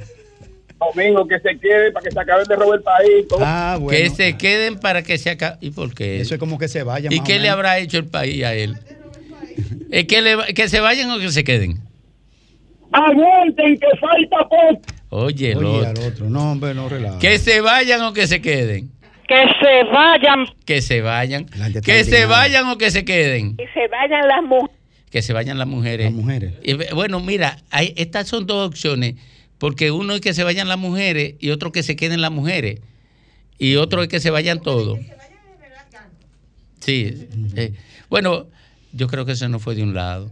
Que, que se vayan o que, la- se queden. que la gente está Se- indignada. se ajustejó la carga. deber. ¿Eh? Que cumplan con su deber. Ah, Que se cumplan. queden. Que se queden. Que se queden. Que no han podido. Que se vayan o que se queden. Ya perdió la confianza del país. Que se vayan. Que se vayan. Se vayan. Que se vayan o que se queden. Lo que tú quieres, que Que se vayan o que se queden. Oh, oh, se Que se vayan o que se queden. Que se vayan. Que se vayan. Que se vayan o que se queden. Domingo. ¿Mm? Se, Que se bueno. vayan o que se se queden. metió un macaco ahí. ¿Eh? Que se vayan todos. Que se vayan todos. Ah, pero eso no fue ¿Eh? de un lado. ¿Eh? ¿Cuánto, cuánto, cómo es?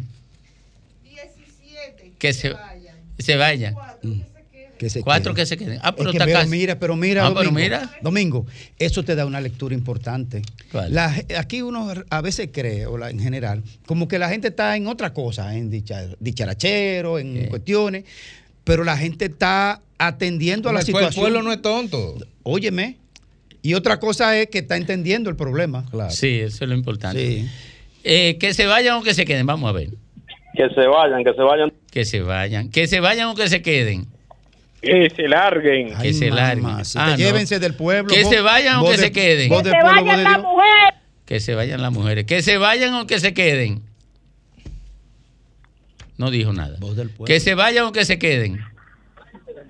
Tampoco dijo nada. Que se vayan o que se queden. Bueno, y se está durmiendo. Que se vayan o que se queden. Get out right now, my friend. Que se vayan o que se queden. Buenas tardes. Que se vayan o que se queden. Que- Ah, pues se durmió. Que se vayan o que se queden. Que se vayan, pero rápido. Que se vayan. Que se vayan o que se queden. Que se vayan las mujeres. Que se vayan las mujeres. Que se vayan o que se queden. Que se vayan. Que se vayan. Que se vayan o que se queden. Que se queden, que se queden. Que se queden. Que se vayan o que se queden. Que se vayan a morir lejos. Ay, no, no tienen que morirse, no. Que se vayan o que se queden. Domingo, no seas tan baboso. Bueno, que se vayan o que se queden. Con todo el gobierno que se vayan. Que se vayan con el gobierno. Que se vayan o que se queden. Luis de la Rosa dice que se vayan. Que se vayan. Que se vayan o que se queden. Que se vayan. Que se vayan. Que se vayan o que se queden. Luis, cuatro más. Luis. Oye la otra. que se vayan o que se queden. Domingo, es mejor que cumpla. Que se vayan o que se queden. Que se vayan. Que se vayan. Que se vayan o que se queden. Que se vayan. Que se vayan o que se queden. Que se queden, que se Que se queden, que se queden. Que se vayan o que se queden. Que se vayan o que se queden. Bueno, Que ya. se vayan pronto. Que se vayan pronto. Que se vayan o que se queden. Ya le han tanto. Que se vayan. Ya, ya. Bueno, eh, por si había alguna duda, yo participé. Ellos que se deben al Suelta los pueblo, números. Domingo, Oye, domingo, domingo. ¿eh? ¿Qué es lo que dicen? Que ellos se deben al pueblo. Oye, sí. ¿Eh? Los No, no, no, no, ya, eh, No, no, to- todo a cinco. Baliza Ana. Que no To- hay nada. todo, todo lo- todos los números a cinco. Que se vayan o que se queden, le voy a decir a ustedes lo que con un gran fracaso como colofón ocurrió en el 1990 cuando nosotros levantamos aquella consigna. ¡Que se vaya ya!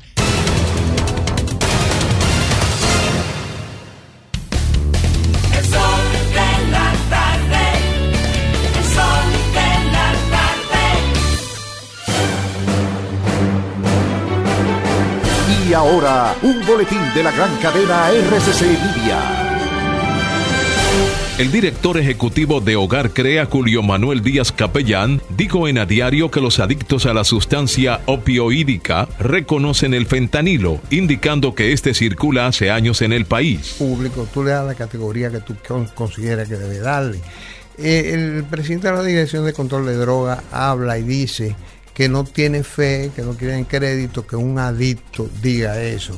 Pero ¿cuál es la fuente? ¿Cuál es la fuente? Justamente, precisamente son los adictos los que dan la primera, los primeros indicadores de que la situación está mal. Por otra parte, los familiares de una menor que desapareció el pasado domingo cuando nadaba con un amigo en Manresa pidieron a las autoridades enviar una embarcación para agilizar la búsqueda de la adolescente de 12 años. Finalmente, la policía de Jamaica informó que 37 haitianos, incluyendo dos menores, han sido procesados tras ser detenidos al intentar entrar como indocumentados. Para más noticias, visite rccmedia.com.do.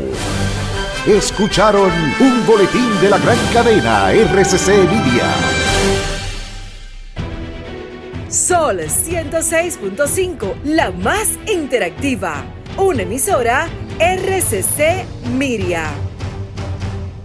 Las principales figuras de la televisión de Santiago encendieron la radio y tomaron el control. Jaime Tomás, Juan Bonilla, José de Vares, Nelson Peralta, Gladialisa Pereira, Francisco Sanchís, Sagrario Gómez y José Adriano Rodríguez son los patrones de la información y las noticias en Santiago y el Cibao. El patrón de la tarde. De lunes a viernes de 4.30 de la tarde a 7.30 de la noche. Por La Bacana. 105.9. Santiago. En el Ministerio de la Vivienda y Edificaciones hacemos mucho más que viviendas. Trabajamos para mejorar la salud de todos los dominicanos. Construimos modernos hospitales y centros de salud en todo el territorio nacional, equipados con la más moderna tecnología médica y listos para prestar servicios sanitarios a cada comunidad. Porque en el Ministerio de Vivienda y Edificaciones que estamos construyendo un mejor futuro. El sol de la tarde. Corríjame si me equivoco, pero dicen por ahí que si uno fallece, las AFP se quedan con su chelito de uno. Mira, eso no es así, déjeme corregirlo. El dinero acumulado en su cuenta es suyo y en caso de fallecimiento, sus herederos legales pueden recibir una pensión de sobrevivencia o una herencia según aplica. ¿Y quiénes son los herederos legales? Los que aplican las leyes de la República Dominicana, su esposa, sus hijos y si no tiene hijos, sus padres y así sucesivamente. ¿Y qué hay que hacer para reclamarlo? Lo mismo que para cualquier otro trámite en caso de fallecimiento, debe dirigirse a su AFP Popular y pedirle que lo orienten. Solo debe llevar el acta de defunción, las actas de nacimiento de los niños, en fin, los documentos legales que establecen las leyes del país para beneficiarios o herederos. Ah, pero ya veo que hay que aprender de esto, porque son muchos los beneficios, ¿sí? AFP Popular, confianza absoluta. Somos dominicanos cuando compartimos lo que tenemos con los demás. Cuando nos reímos de los obstáculos o lloramos de la risa. Somos dominicanos cuando le ponemos ritmo al silencio. Cuando somos el alma de la fiesta y cuando decimos con orgullo de dónde somos. Por eso, lo dominicano se pega. Porque cada día más estamos orgullosos de estar mejor. Gobierno de la República Dominicana. Buenas noticias. Desde el Fideicomiso RD Vial seguimos apostando por la modernización vial. A partir del primero de julio se pone en efecto la ampliación de más carriles exclusivos en las estaciones de peaje de la autopista Duarte, la circunvalación Santo Domingo, tramo 2 y tramo 2B, Autovía del Este, Coral 1 y Coral 2, con el objetivo de brindarle una mejor experiencia vial al ciudadano.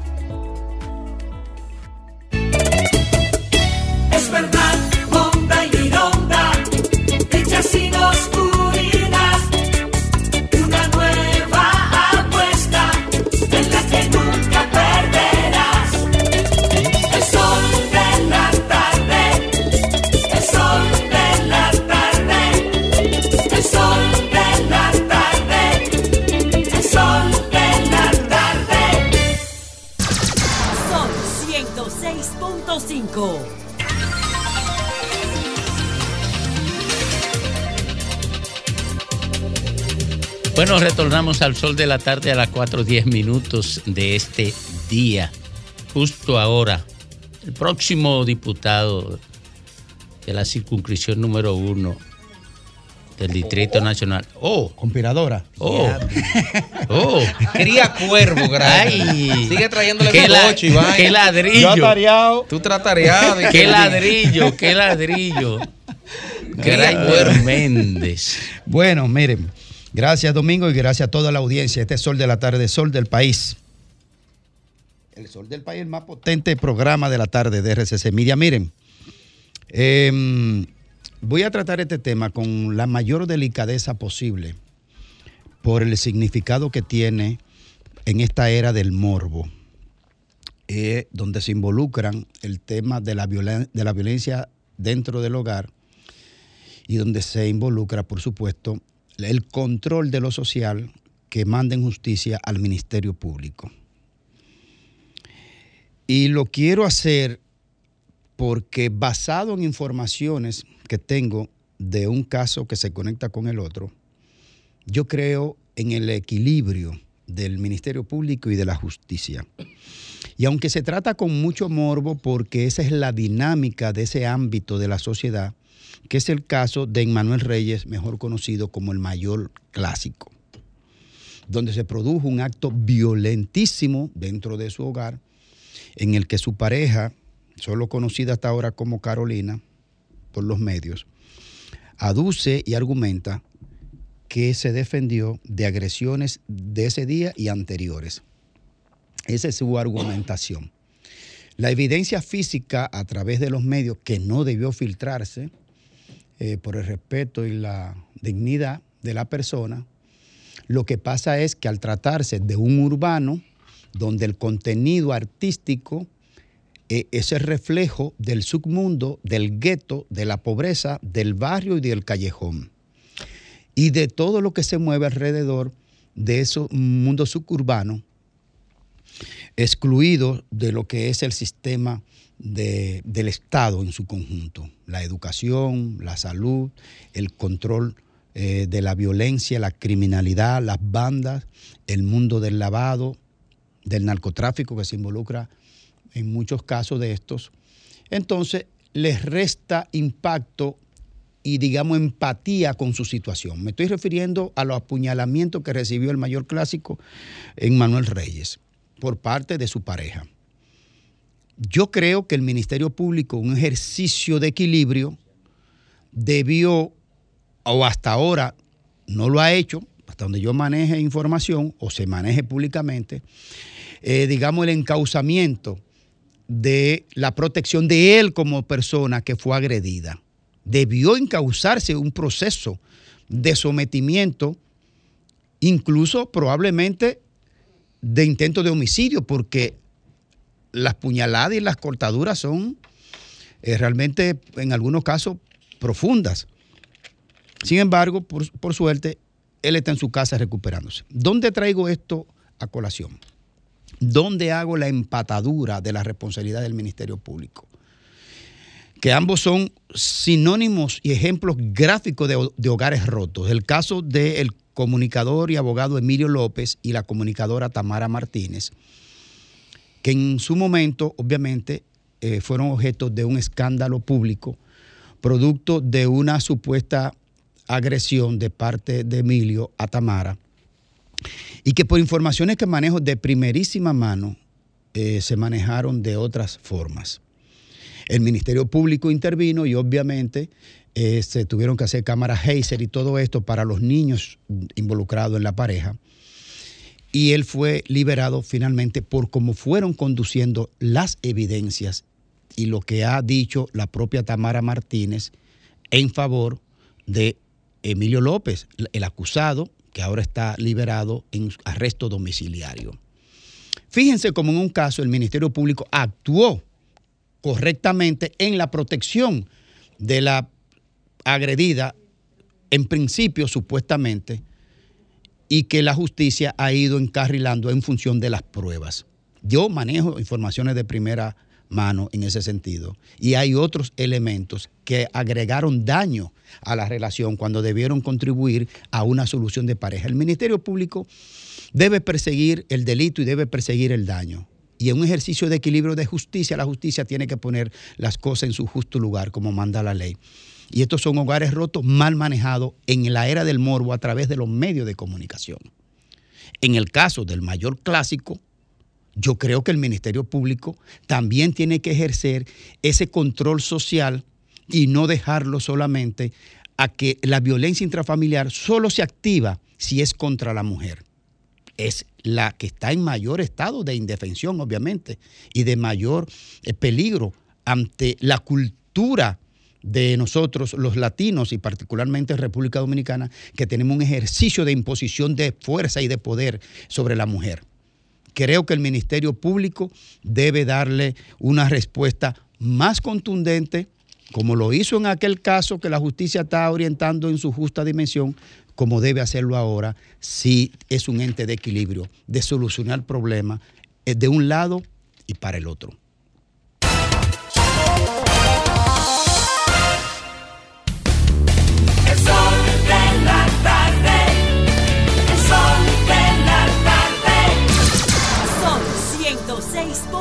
5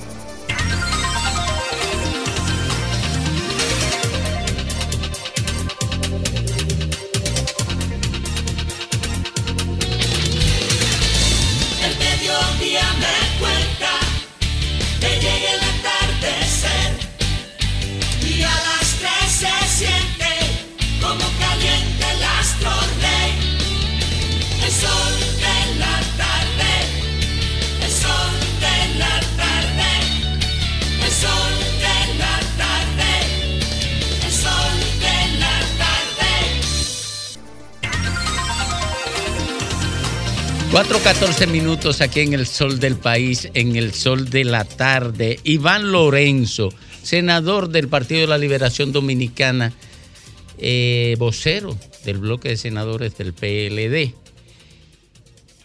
Iván, Cuéntanos de la denuncia de que el gobierno intenta comprar legisladores para aprobar el juicio político a la Cámara de Cuentas. Domingo, el gobierno se ha ensañado contra aquellos miembros del Pleno que votaron para que se incluyera en el, plan de este año de auditoría, la auditoría de las cuentas del gobierno central. Se, se ha ensañado porque eh, solo dos votaron para en contra de que se incluyeran esas auditorías. Entonces, ellos han iniciado el proceso de descrédito porque ellos no tienen los votos. Se están haciendo cabildeo desde hace una semana desde Palacio, tratando de ver si son sacan, si compran algunos legisladores, porque todavía para un juicio ellos necesitarían eh, 27 votos más, 27 diputados más. Entonces, le es imposible y si lo pasarían en la Cámara de Diputados le faltarían dos senadores, ahora que el colega Iván Silva se fue del PRM. Entonces, a nosotros nos llegan las informaciones porque los diputados dicen lo que ellos, lo que están haciendo y lo que están proponiendo. Desafortunadamente, yo pienso que antes de concluir este mandato de Luis Abinader, no va a quedar institucionalidad, no va a quedar instituciones que no sean atropelladas. Lo que se está haciendo con algunos miembros de la Cámara de Cuentas es, indignante.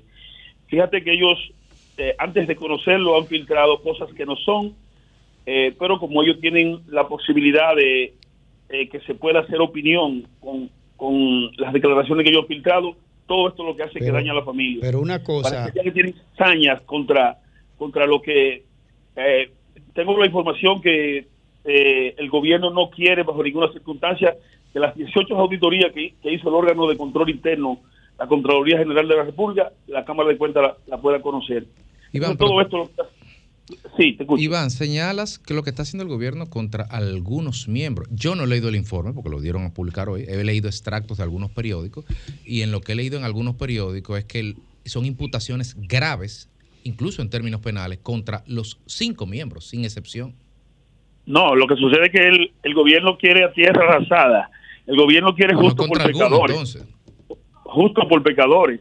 Entonces, el gobierno quiere desacreditar. Y el objetivo de un todo- juicio, perdón, el objetivo de un juicio no sería determinar quiénes son justos y quiénes son pecadores. Si en este caso, eh, en en- desde el Congreso se quiere evitar que se dilucide quiénes son uno y quiénes son otros.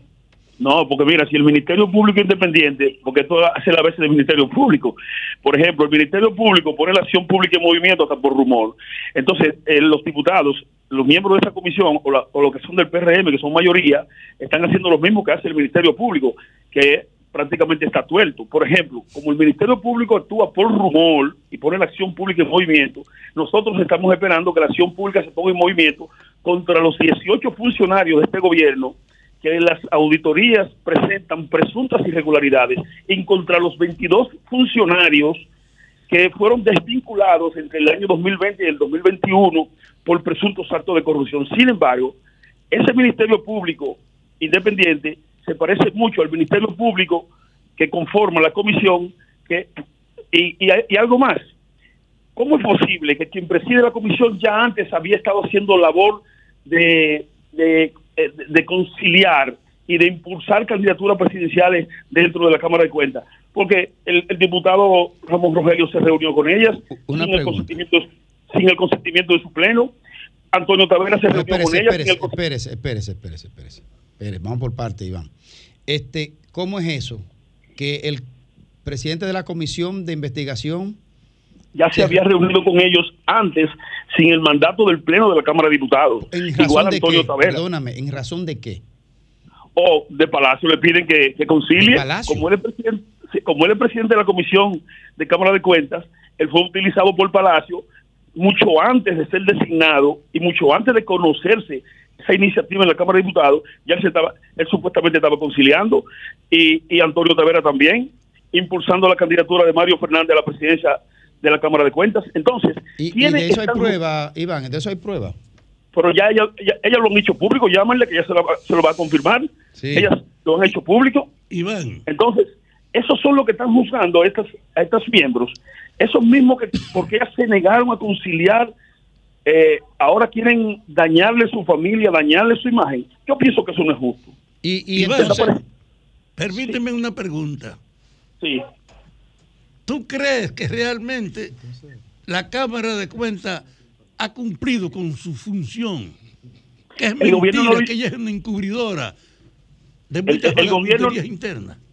El gobierno no le interesa que cumpla, porque en la medida que pase el tiempo, ahora el gobierno le interesa una nueva Cámara de Cuentas que lo proteja cuando salga del poder más allá del año 2024. Una Cámara de Cuentas, una Cámara de Cuentas que se instale ahora dura cuatro años mínimo, entonces el gobierno anda desesperado, dando túmbulos y no le interesa que esta Cámara ganara, porque realmente quienes hay que auditar es al gobierno central. Iván, pero nosotros, ustedes están, de algunos sectores se está arguyendo de que hay un interés de parte del gobierno de no hacer un cambio en la Cámara de Cuentas para mantenerla, para que esta sea su Cámara de Cuentas, como lo acaba de Así es. señalar. Pero ahora te es. digo, el problema de esta Cámara de Cuentas, sin ir más lejos, Domingo Páez y Carolina lo vienen hablando desde octubre del 2020, de 2021. Entonces estamos hablando de un problema que viene de muy lejos, que ahora la opinión pública está empoderada, que ahora se haya hecho metástasis en el cuerpo completo de la institucionalidad y que sea visible y ostensible, eso es otra cosa. Pero en este programa aquí hay personas que tienen más de dos años hablando de los problemas que hay ahí y entonces ahora resulta No. que es un complot del gobierno. lo voy a edificar. Esta Cámara de Cuentas tiene alrededor de eh, decenas de auditorías practicadas. Ahora, ¿qué es lo que pasa? Siempre es como un ánimo de dañar por parte del presidente, porque, las, por ejemplo, las auditorías que se practicaron en Hacienda, en la gestión de Donald Guerrero, no se han publicado porque son limpias. Las auditorías que se practicaron José Ramón Peralta no se han publicado. La de Juan Ariel no se han publicado. Ahora, para la de Energía y Mina, para la del Ayuntamiento de La Vega, para la del Ayuntamiento de Moca, porque hay algún compromiso con los hallazgos que hasta ahora aparecen en esas auditorías. Entonces, así no puede ser, así no puede ser. Eso, por algo menos, por algo menos allanó el Ministerio Público Independiente la otra Cámara de Cuentas. Sin embargo, hoy tenemos a un preso de confianza del gobierno, porque el presidente de la Cámara de Cuentas está siendo, está siendo investigado por un hecho bochornoso, por un hecho bochornoso, que en cualquier momento que el, el- el gobierno quiera lo van a recluir, porque es de los muy pocos dominicanos que está siendo investigado por acoso y no se ha dictado una orden de conducción. Una pregunta, Iván, una pregunta. Eh, ¿qué, ¿Qué es lo que ha impedido eh, el de atrás? para- De hecho, cuando salen dando declaraciones los miembros de la comisión para esa investigación de ese caso, parecen más familia de, de Cantinfla que, que, que legisladores, porque es para adelante y para atrás y de atrás para adelante, todo lo que dicen, no se entiende bien qué es lo que quieren decir al final. Eh, ¿Qué es lo que sucede? ¿Por qué no hay posible hacer consenso para, para abrir el juicio político? Mire, lo que yo pienso, eh, ¿dónde ellos lo han dañado? Que empezaron a desacreditar las mujeres, porque las mujeres no votaron en el plan de anual de, de- de las auditorías para, para que se, se- se incluya la del gobierno. Entonces, si ellos hubiesen querido conciliar la Cámara de Cuentas y evitar todo lo que está pasando, hubiesen Pero cuando tú dices ellos, Iván, hay compañeros de tu partido que son de la comisión. No, pero mis compañeros han presentado un informe disidente. Como yo digo ellos, acuerden- recuerden que esas- esa, Cámara de Diputados se reunió con el presidente del Senado y el presidente de la Cámara de Diputados. ¿De qué estamos hablando? Del procurador y del presidente de la Suprema para los fines de juicio político. Eh, se eh, fueron a Palacio con la vicepresidenta también a tratar de conciliarla. Todos los que están tratando de conciliarla son auditables. Pero qué, pero qué tanta conciliación, Iván. Eh, eh, ¿Va el juicio o, o qué? Bueno, mira, nosotros no votamos por el juicio porque no se ha hecho una investigación seria, porque lo que se está tratando de desacreditar a, a las mujeres que, que no que no quisieron votar, que votaron eh, para que el- el- en el plan de auditoría de este año se incluya la auditoría al gobierno. Así no puede ser. Pero ya no, eh, pero, pero Iván, esa, esa auditoría ya no sirven en justicia porque están viciadas de antemano. En, eh, eso, eso, esa, esa auditoría son llevadas a un juicio eh, eh, por, por corrupción y no van a servir en justicia nada de lo que salga de ahí porque ya, ya están viciados de origen. No, pero el, el- en el- el Ministerio Público está apoderado de varias auditorías que la hizo esta Cámara de Cuentas. Esa cámara, Entonces, esa que ha dicho que sí, dicho que han sido esa- viciados, que han sido maquilladas, que han sido tapadas. Sin embargo, esta, esta Cámara no se va a allanar como se allanó la otra, porque esta Cámara de- es la Cámara del presidente Luis Abinader. Con la ¿Cómo que mayoría no? ¿Y no se le tiró eh, el Ministerio Público, se le tiró allá? No, el Ministerio Público también intentó conciliarlo, ellos se reunieron. Eh, es importante que ustedes sepan, todos los, que- todos los conciliadores, ¿Qué tanta Eh, conciliación para una porquería? figuras importantes del Ministerio Público también se reunieron con ellas en aras de conciliarlas. Entonces, hay un complot de conciliadores alrededor de, de la Cámara de Cuentas enviado por el gobierno, incluyendo el, el- el- el grupo Juan, 20 el Juan 23, es el de Santiago. No es de aquí, Juan 23 de aquí. Bueno, Juan 23. eh, un Pero conciliar que ya entre gente que, que, que lo único que falta es, es- es entrarse a tiro ahí adentro. No, eso no era así en principio. Es el No, gobierno al que final de octubre del 21 estamos hablando de eso aquí. Déjenlo, déjenlo. es el gobierno que han tratado, in- in- impulsado el, el- el disociarlos a ellos. Por eso fíjense que cuando explota todo es cuando el presidente A esos es niñitos, hombre- párvulos, de, a esos Déjalo niñitos. hablar. No, espérate, porque estamos hablando con gente que, que inteligente. Esos son unos niñitos de párvulos de, de- de un jardín de infantes de que, que, que, que no saben nada y lo están manipulando. El primero que fue a un medio y destapó todo esto fue el presidente. Janel. Janel, A, a el este primer medio, programa que a- fue. al rumbo de la mañana. Sí, y, no, y donde, y donde Edith Peble, ahí fue donde empezó la gran discusión. No, no, no, es que aquí estamos hablando de esto de octubre del 2021. Pero él habla, él habla en este año, él destapa todo en este año y la acusa a ellas por mandato, porque es, un- es una línea de comunicación de Palacio. Salga y diga esto para, para que salgamos de esto. Es una estrategia por parte de, de, de los oligarcas. Iván, tú te sabes el cuento de la vaca y el compadre, ¿verdad? que lo encontró. Sí, que aquí, compadre, por hacer lo que usted Pero pensaba, mire- porque yo, aunque le explique, pero oye- oye yo, que- yo, oye- porque aunque le explique, usted no me lo va a creer. oye- oye- Entonces, esa junta, eh, esa cámara, cámara, ya tiene el vicio de la duda que es irreconciliable con la Insalvable. confianza. La confianza está rota, perdida. No hay manera ya de que lo que salga de ahí sirva para nada. Pero vamos a procesarlo. Vamos a procesarlo. Pues algo. Yo no tengo duda que lo que se oponen a que realmente se haga un juicio es porque saben que si establece la ecuanimidad tendrán que rendir cuenta.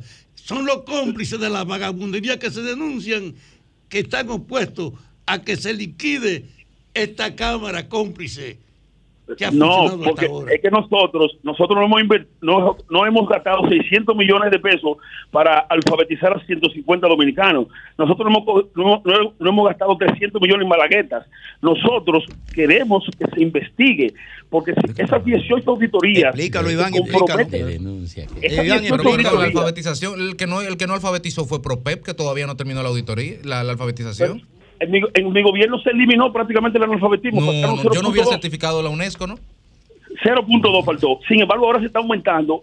eh, crece la- el analfabetismo aquí cuando se gastaron 600 millones de pesos solo para alfabetizar a 350 personas. Estamos hablando de casi 2 millones de pesos por persona. Y el año pasado se gastaron 1.800 Apréndale eco, millones de millones, pesos sí. en PROPE. Así no. Así no.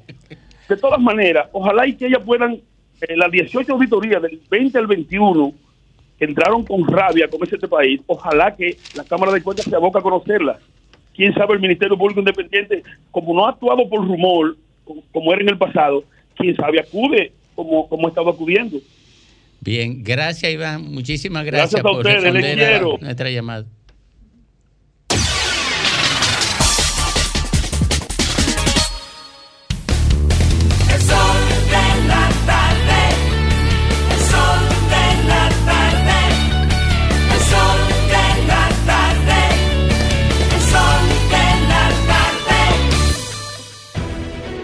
Sol 106.5, la más interactiva. Una emisora RCC Miria.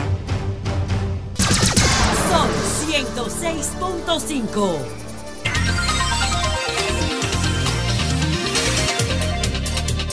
A las 4.32 minutos aquí en el sol del país, en el sol de la tarde, el doctor Federico Jovine.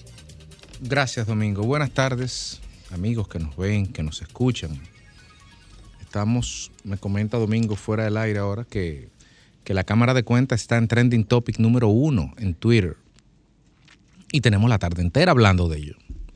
Y, un senador de la República, muy amigo y muy querido por nosotros, por cierto, Iván Lorenzo, incluso llamó aquí recientemente a hablar de eso. Es un tema que de repente está eh, centralizando la palestra y el debate. Y todo el mundo está atento y todo el mundo está hablando inusitadamente con un interés sobre la Cámara de Cuentas, con un interés que es coincidente con que estamos a 11 meses de unas elecciones y que es coincidente en espacio-tiempo con que la eh, Contraloría General de la República se ha destachado con 18 auditorías a las mismas instituciones del Estado que ocupan ese número. Sin embargo, este, ese huevo, por decirlo de alguna forma, a propósito del huevo de la semana que todos los viernes se, se descubre aquí, se viene empollando desde hace tiempo. Se viene empollando y aquí se viene hablando de manera reiterada, responsable y consistente contramarea de todos los desaciertos y de todos los desatinos, pero también de todos los problemas y desafíos que tiene esa Cámara o que tenía esa Cámara. O sea que con mucha modestia, si algún espacio tiene credibilidad y legitimidad moral para poder hablar sobre el tema, es este programa. Es este programa que desde aquí literalmente se ha siempre eh, de manera acuciosa dando- se le ha dado seguimiento frontalmente. Y, perdón Domingo, por, pero tú lo has dicho, pero también de manera fuera del aire, fuera de programa, fuera de, de contrato, también sobre la base de los compromisos ciudadanos que tenemos con un mejor país. También algunos de los miembros de este programa han hecho eh, diligencias para tratar de evitar que llegáramos a este momento. Ahora resulta que en el día de hoy la Cámara de Diputados presenta un informe, una Cámara de Diputados que me parece que duró 30 días y luego pidió 15, 45 días haciendo un informe presidido por Rogelio Genao Laza, eh, que me consta que trató de hacer esfuerzos ex ante para evitar que este tipo de cosas pasaran. Y resulta que en el mismo día que se conoce, la oposición señala un informe disidente, de una manera muy, muy presta, pone un informe disidente. Miren, sería muy irresponsable de mi parte hablar sobre ese informe, porque no lo he leído. Y es un documento que tiene implicaciones penales incluso. Así que me tengo que referir someramente, porque tampoco lo estoy leyendo ahora, a algunos extractos que han salido en algunos periódicos. Y miren, las acusaciones son muy fuertes contra los cinco miembros. Ahí se está hablando de adulteraciones de actas. Adulteraciones de actas, de actas que son documentos públicos del Estado Dominicano. No adulteraron un acta de un consejo de administración en una compañía, en una SRL. No, no, no, no, no, señores. Es adulteraciones de acta de documentos del Estado Dominicano. Y eso es uno de los 13 señalamientos que se han hecho. Porque otros son muy vagos, que usted subejecute el presupuesto, que viole la constitución. Eso es muy hetero y muy aero. Pero de manera precisa ese informe, según los medios señalan, señala que la imputabilidad que se le atuse a alguno de los miembros diciendo el presidente hizo esto en tal fecha, la vicepresidenta hizo esto en tal fecha, la secretaria hizo esto en tal fecha. Y yo creo que eso es grave. Ahora resulta que la oposición, esa misma oposición que quería en una bandeja de plata la cabeza del presidente de la Cámara de Cuentas con nombre y apellido, ahora dice que no. Ahora dice que eso es una, que es una estrategia del gobierno, que el juicio no debe ir. Pero ustedes querían la cabeza del presidente sin juicio y ahora que le quieren hacer un juicio a todo, no quieren hacer el proceso. Pero ¿a, quién le creo? O mejor dicho, ¿a qué se debe todo esto? Ahora se están inventando, y esa es la palabra correcta en el idioma español, se están inventando que Luis Abinader quiere que esa cámara se cuente. Pero ¿y en qué beneficia a, a Luis Abinader tener una cámara de cuentas que no funciona? Yo no digo a su gobierno, yo no digo a otro funcionario, pero ¿en qué le beneficia a él tener una cámara de cuentas sobre la cual él no tenga el control de una de las funciones principales que tiene la Cámara de Cuentas en el organigrama constitucional, que es dar descargo, descargo a más tardar el 30 de abril del año siguiente del manejo del presupuesto que haga un gobierno año tras año. Yo no creo que estratégicamente le convenga, porque si usted no tiene el control de la mayoría simple de un, organismo, un grano colegiado, usted no puede pretender que eso siga eh, a su cuenta. No me parece lógico, pero está bien. ¿Qué va a pasar? Bueno, mire, lo que va a pasar, lo que va a pasar es que yo dudo que el PRM, que el gobierno, para decirlo, decirlo con pelo y señales, consiga los votos necesarios para pasar el informe. Si el informe no pasa, como decíamos ahorita con Grimer en un comentario, si el informe no pasa, eso quedó exactamente donde está, posición anterior. Y si el informe pasa, entonces debería ir a un juicio político en el Senado y como todo juicio, juicio y luego político, pero juicio, usted va a un juicio prevalido de la presunción de inocencia que le otorga la Constitución de la República a todos los ciudadanos, incluyendo a los miembros de esa Cámara de Cuentas, que tienen todo el derecho de defenderse de las imputaciones que la Cámara de Diputados, en caso de que se apruebe ese informe, le está haciendo en ese informe. Entonces, si se aprueba, tienen la posibilidad de demostrar en un juicio toda la inocencia y toda la candidez que se autoatribuyen o que otros les arrogan a algunos de ellos. Y si no, ¿qué va a pasar? Bueno, miren, si no, ¿qué va a pasar? Que tenemos una institución que se señalaba que en el año pasado de 80 auditorías hizo dos y que en el antepasado de 79 hizo 10. Entonces, yo no voy a hablar de las acusaciones de poco manejo, de, de manejo ineficiente del presupuesto, porque eso, señores diputados, amigo Rogelio, eso es risible en un país donde la subejecución presupuestaria es la norma y donde año tras año una caterva de ministerios tiene que estar devolviendo dinero porque lo está subutilizando. Eso es ineficiencia, eso no es corrupción, eso no es imputabilidad. Desde luego que no lo es. Ahora, lo que sí me cuesta pensar es que en un año que se, se vayan a hacer 80 auditorías, solamente se hagan dos. ¿Qué va a pasar? Que en el año 2023 pasará lo mismo juzgue usted en promedio, 10 en el 21, 12 en el 22, eso significa que son 6 anuales, 6%, en el 23 como mucho un 6, y en el 24 en el año de campaña, y en el 25. Y ahora yo me pregunto, ¿merece el país esto? merece la lucha contra la corrupción, que independientemente de la manipulación política que se le pueda dar a esta lucha contra la corrupción, que la tiene y que siempre en todos los gobiernos la ha tenido, independientemente de eso, es coincidente con la aspiración general del pueblo dominicano y el convencimiento general de ese pueblo que votó en el año 2020 de que la corrupción en este país hay que pararla y de que la impunidad hay que ponerle freno. Y ustedes me están diciendo, señores diputados de la oposición, que no, que esa Cámara se puede quedar y que todo, que siga el entierro, como decía el refrán aquel. Al final de cuentas, si no fuéramos por simple medición de resultados, esa Cámara de Cuentas es improcedente y está fuera de tiempo. Yo creo los miembros de esa Cámara de Cuentas no le hacen un bien al país, extendiendo una agonía institucional innecesaria.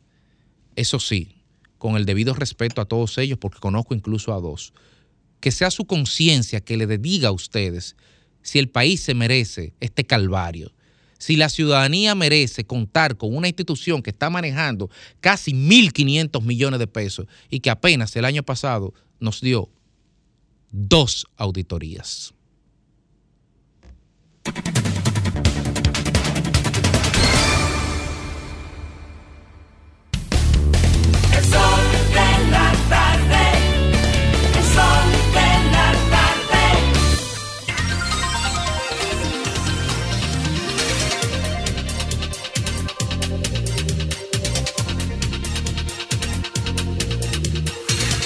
Bueno, retornamos al sol de la tarde. Tenemos a Domingo Contreras por ahí. Ah, bueno. Eh, eh, sí, sí, sí. De domingo a domingo. Eh, Adelante, adelante, adelante. Aunque. No, esta información eh, realmente está llamando la atención en el mundo político, ya que Roberto Salcedo ha dicho que sacó a Domingo Contreras del ayuntamiento por corrupción.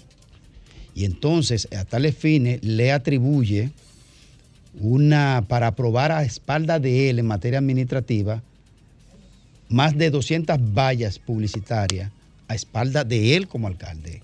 O sea, está haciendo una acusación contra Domingo Contreras sobre supuesta corrupción. Entonces. Él, él la tipifica así como corrupción, porque lo que yo vi no fue así. No, mira qué dice aquí. ¿Y por qué lo hace Oh. ahora? ¿Eh? ¿Y por qué lo hace ahora? Dice, mientras, mientras nosotros nos mantuvimos defendiendo esta ciudad para que no se colocara una valla más, él a espaldas mías convirtió el director, convidó al director de tránsito urbano para que se aprobara una empresa 100 vallas, otra 45 y otra 65, expres- expresó Pero eso, no, Roberto eso, Salcedo. no, eso no implica Eso una acusación no, de corrupción. El titular dice por corrupción. Ah, bueno, pero eso Ah, es bueno. el que lo titula. Ah, bueno. Pero no lo dice él. Mm. O sea, él no. ¿Tú sabes por qué te lo pregunté? Porque Mm. yo vi el video. Y no lo dice él. El que dice eso es el que lo tituló. ¿Entiendes? Porque Sí. si él lo dijera, entonces yo le dijera a él, bueno, pero si usted dice que sacó a alguien por corrupción y usted era el jefe y no lo sometió a la justicia, usted es cómplice. Porque usted no lo sometió, usted sabía de la corrupción y entonces usted no lo sometió a la justicia. entonces cómplice, pero él no lo dice. Él lo que dice es que Domingo a espalda de él autorizó a que le hicieran una concesión de instalación de valla a una empresa. Y eso es administrativo. ¿Entiende? Eso no implica corrupción. Corrupción implica si cogió soborno para eso.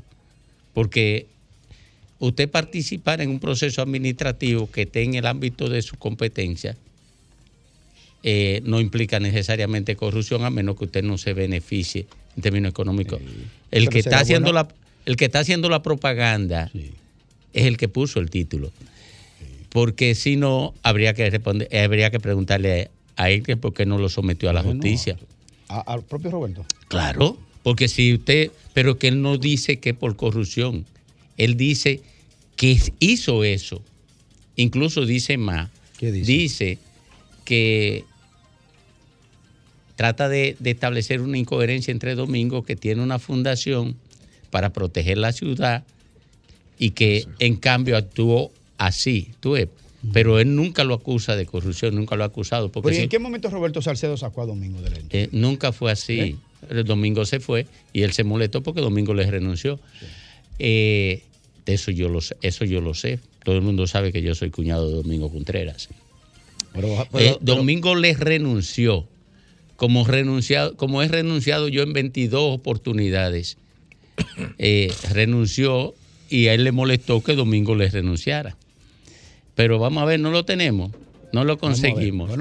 Bueno, si que- no lo conseguimos, entonces eh, nos vamos con el señor Alejandro, que no, que no es el juez, que no es el juez, que el juez le robaron su identidad para extorsionar en el exterior.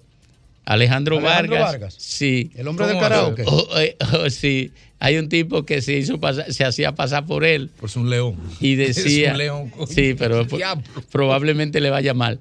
Oye, se hacía pasar por él para decir que tenía una orden de prisión y que tenía que mandarle un dinero. Bueno, aquí se ve de todo.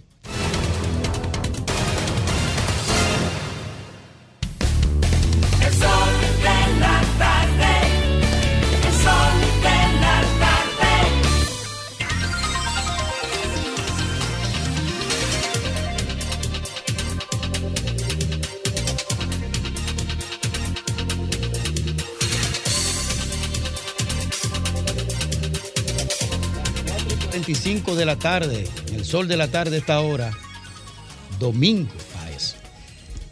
Aníbal Díaz es un legislador de la capital.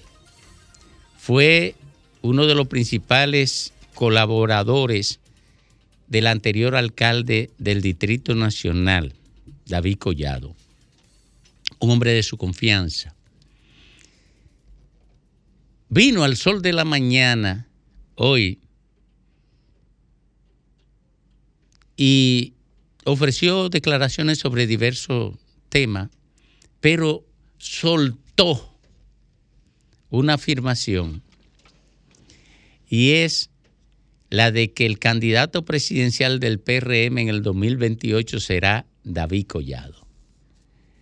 Todo el mundo sabe que había hasta ahora una guerrita silenciosa entre Carolina Mejía y David Collado. Después de construirse una alianza idílica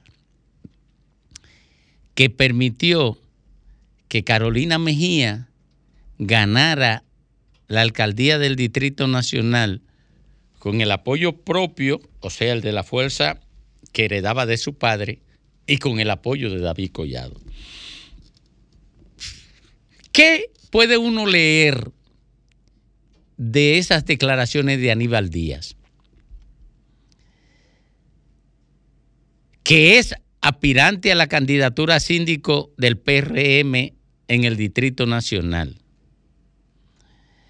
Que alrededor de la candidatura a síndico del Distrito Nacional se va a producir una confrontación adelantada en los próximos meses por la candidatura presidencial del 2028.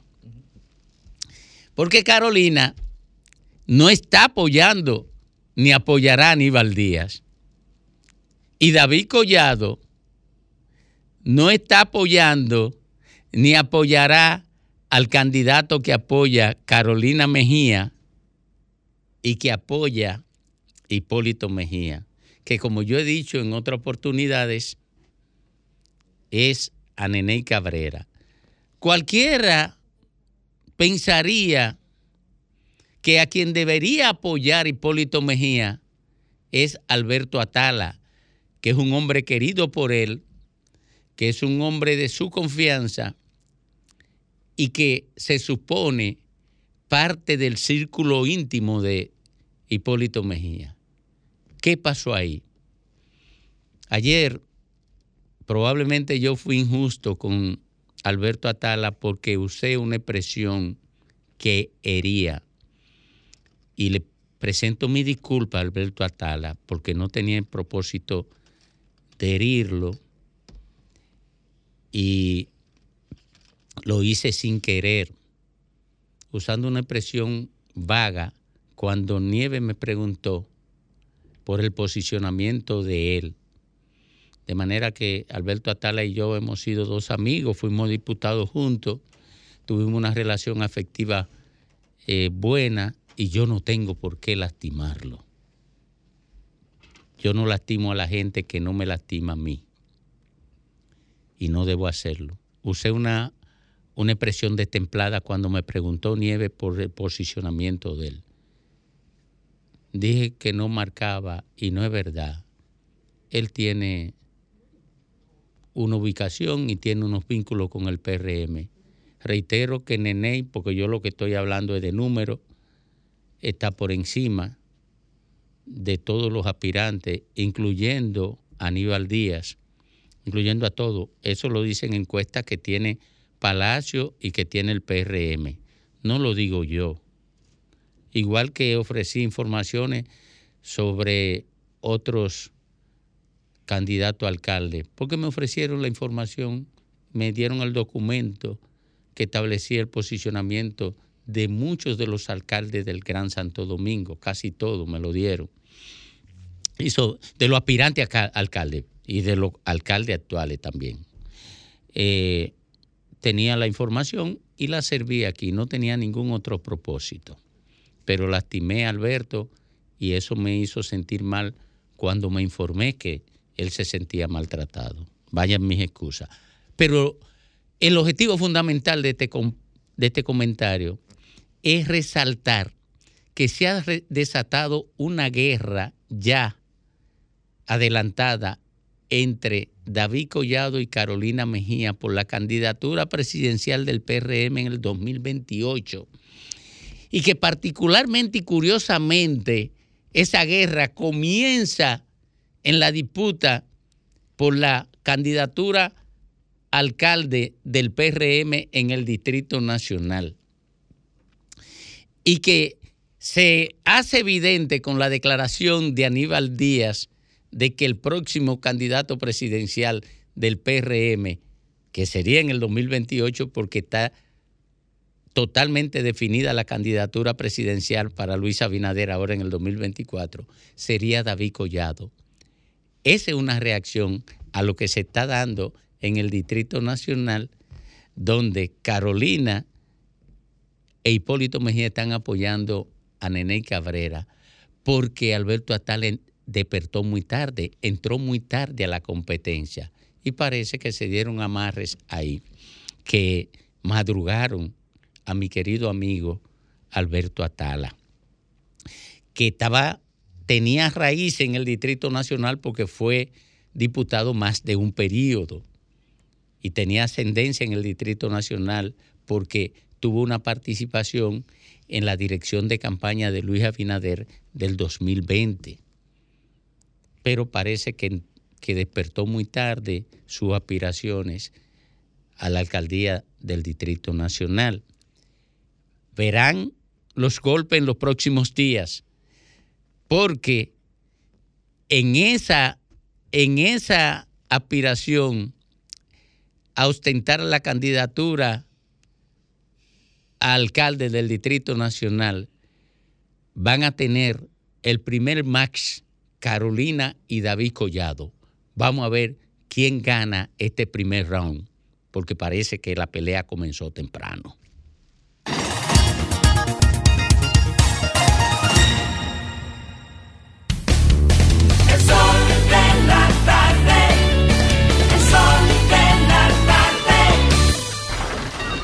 Comunícate 809 540 165 1-833-610-1065 desde los Estados Unidos. Sol 106.5, la más interactiva.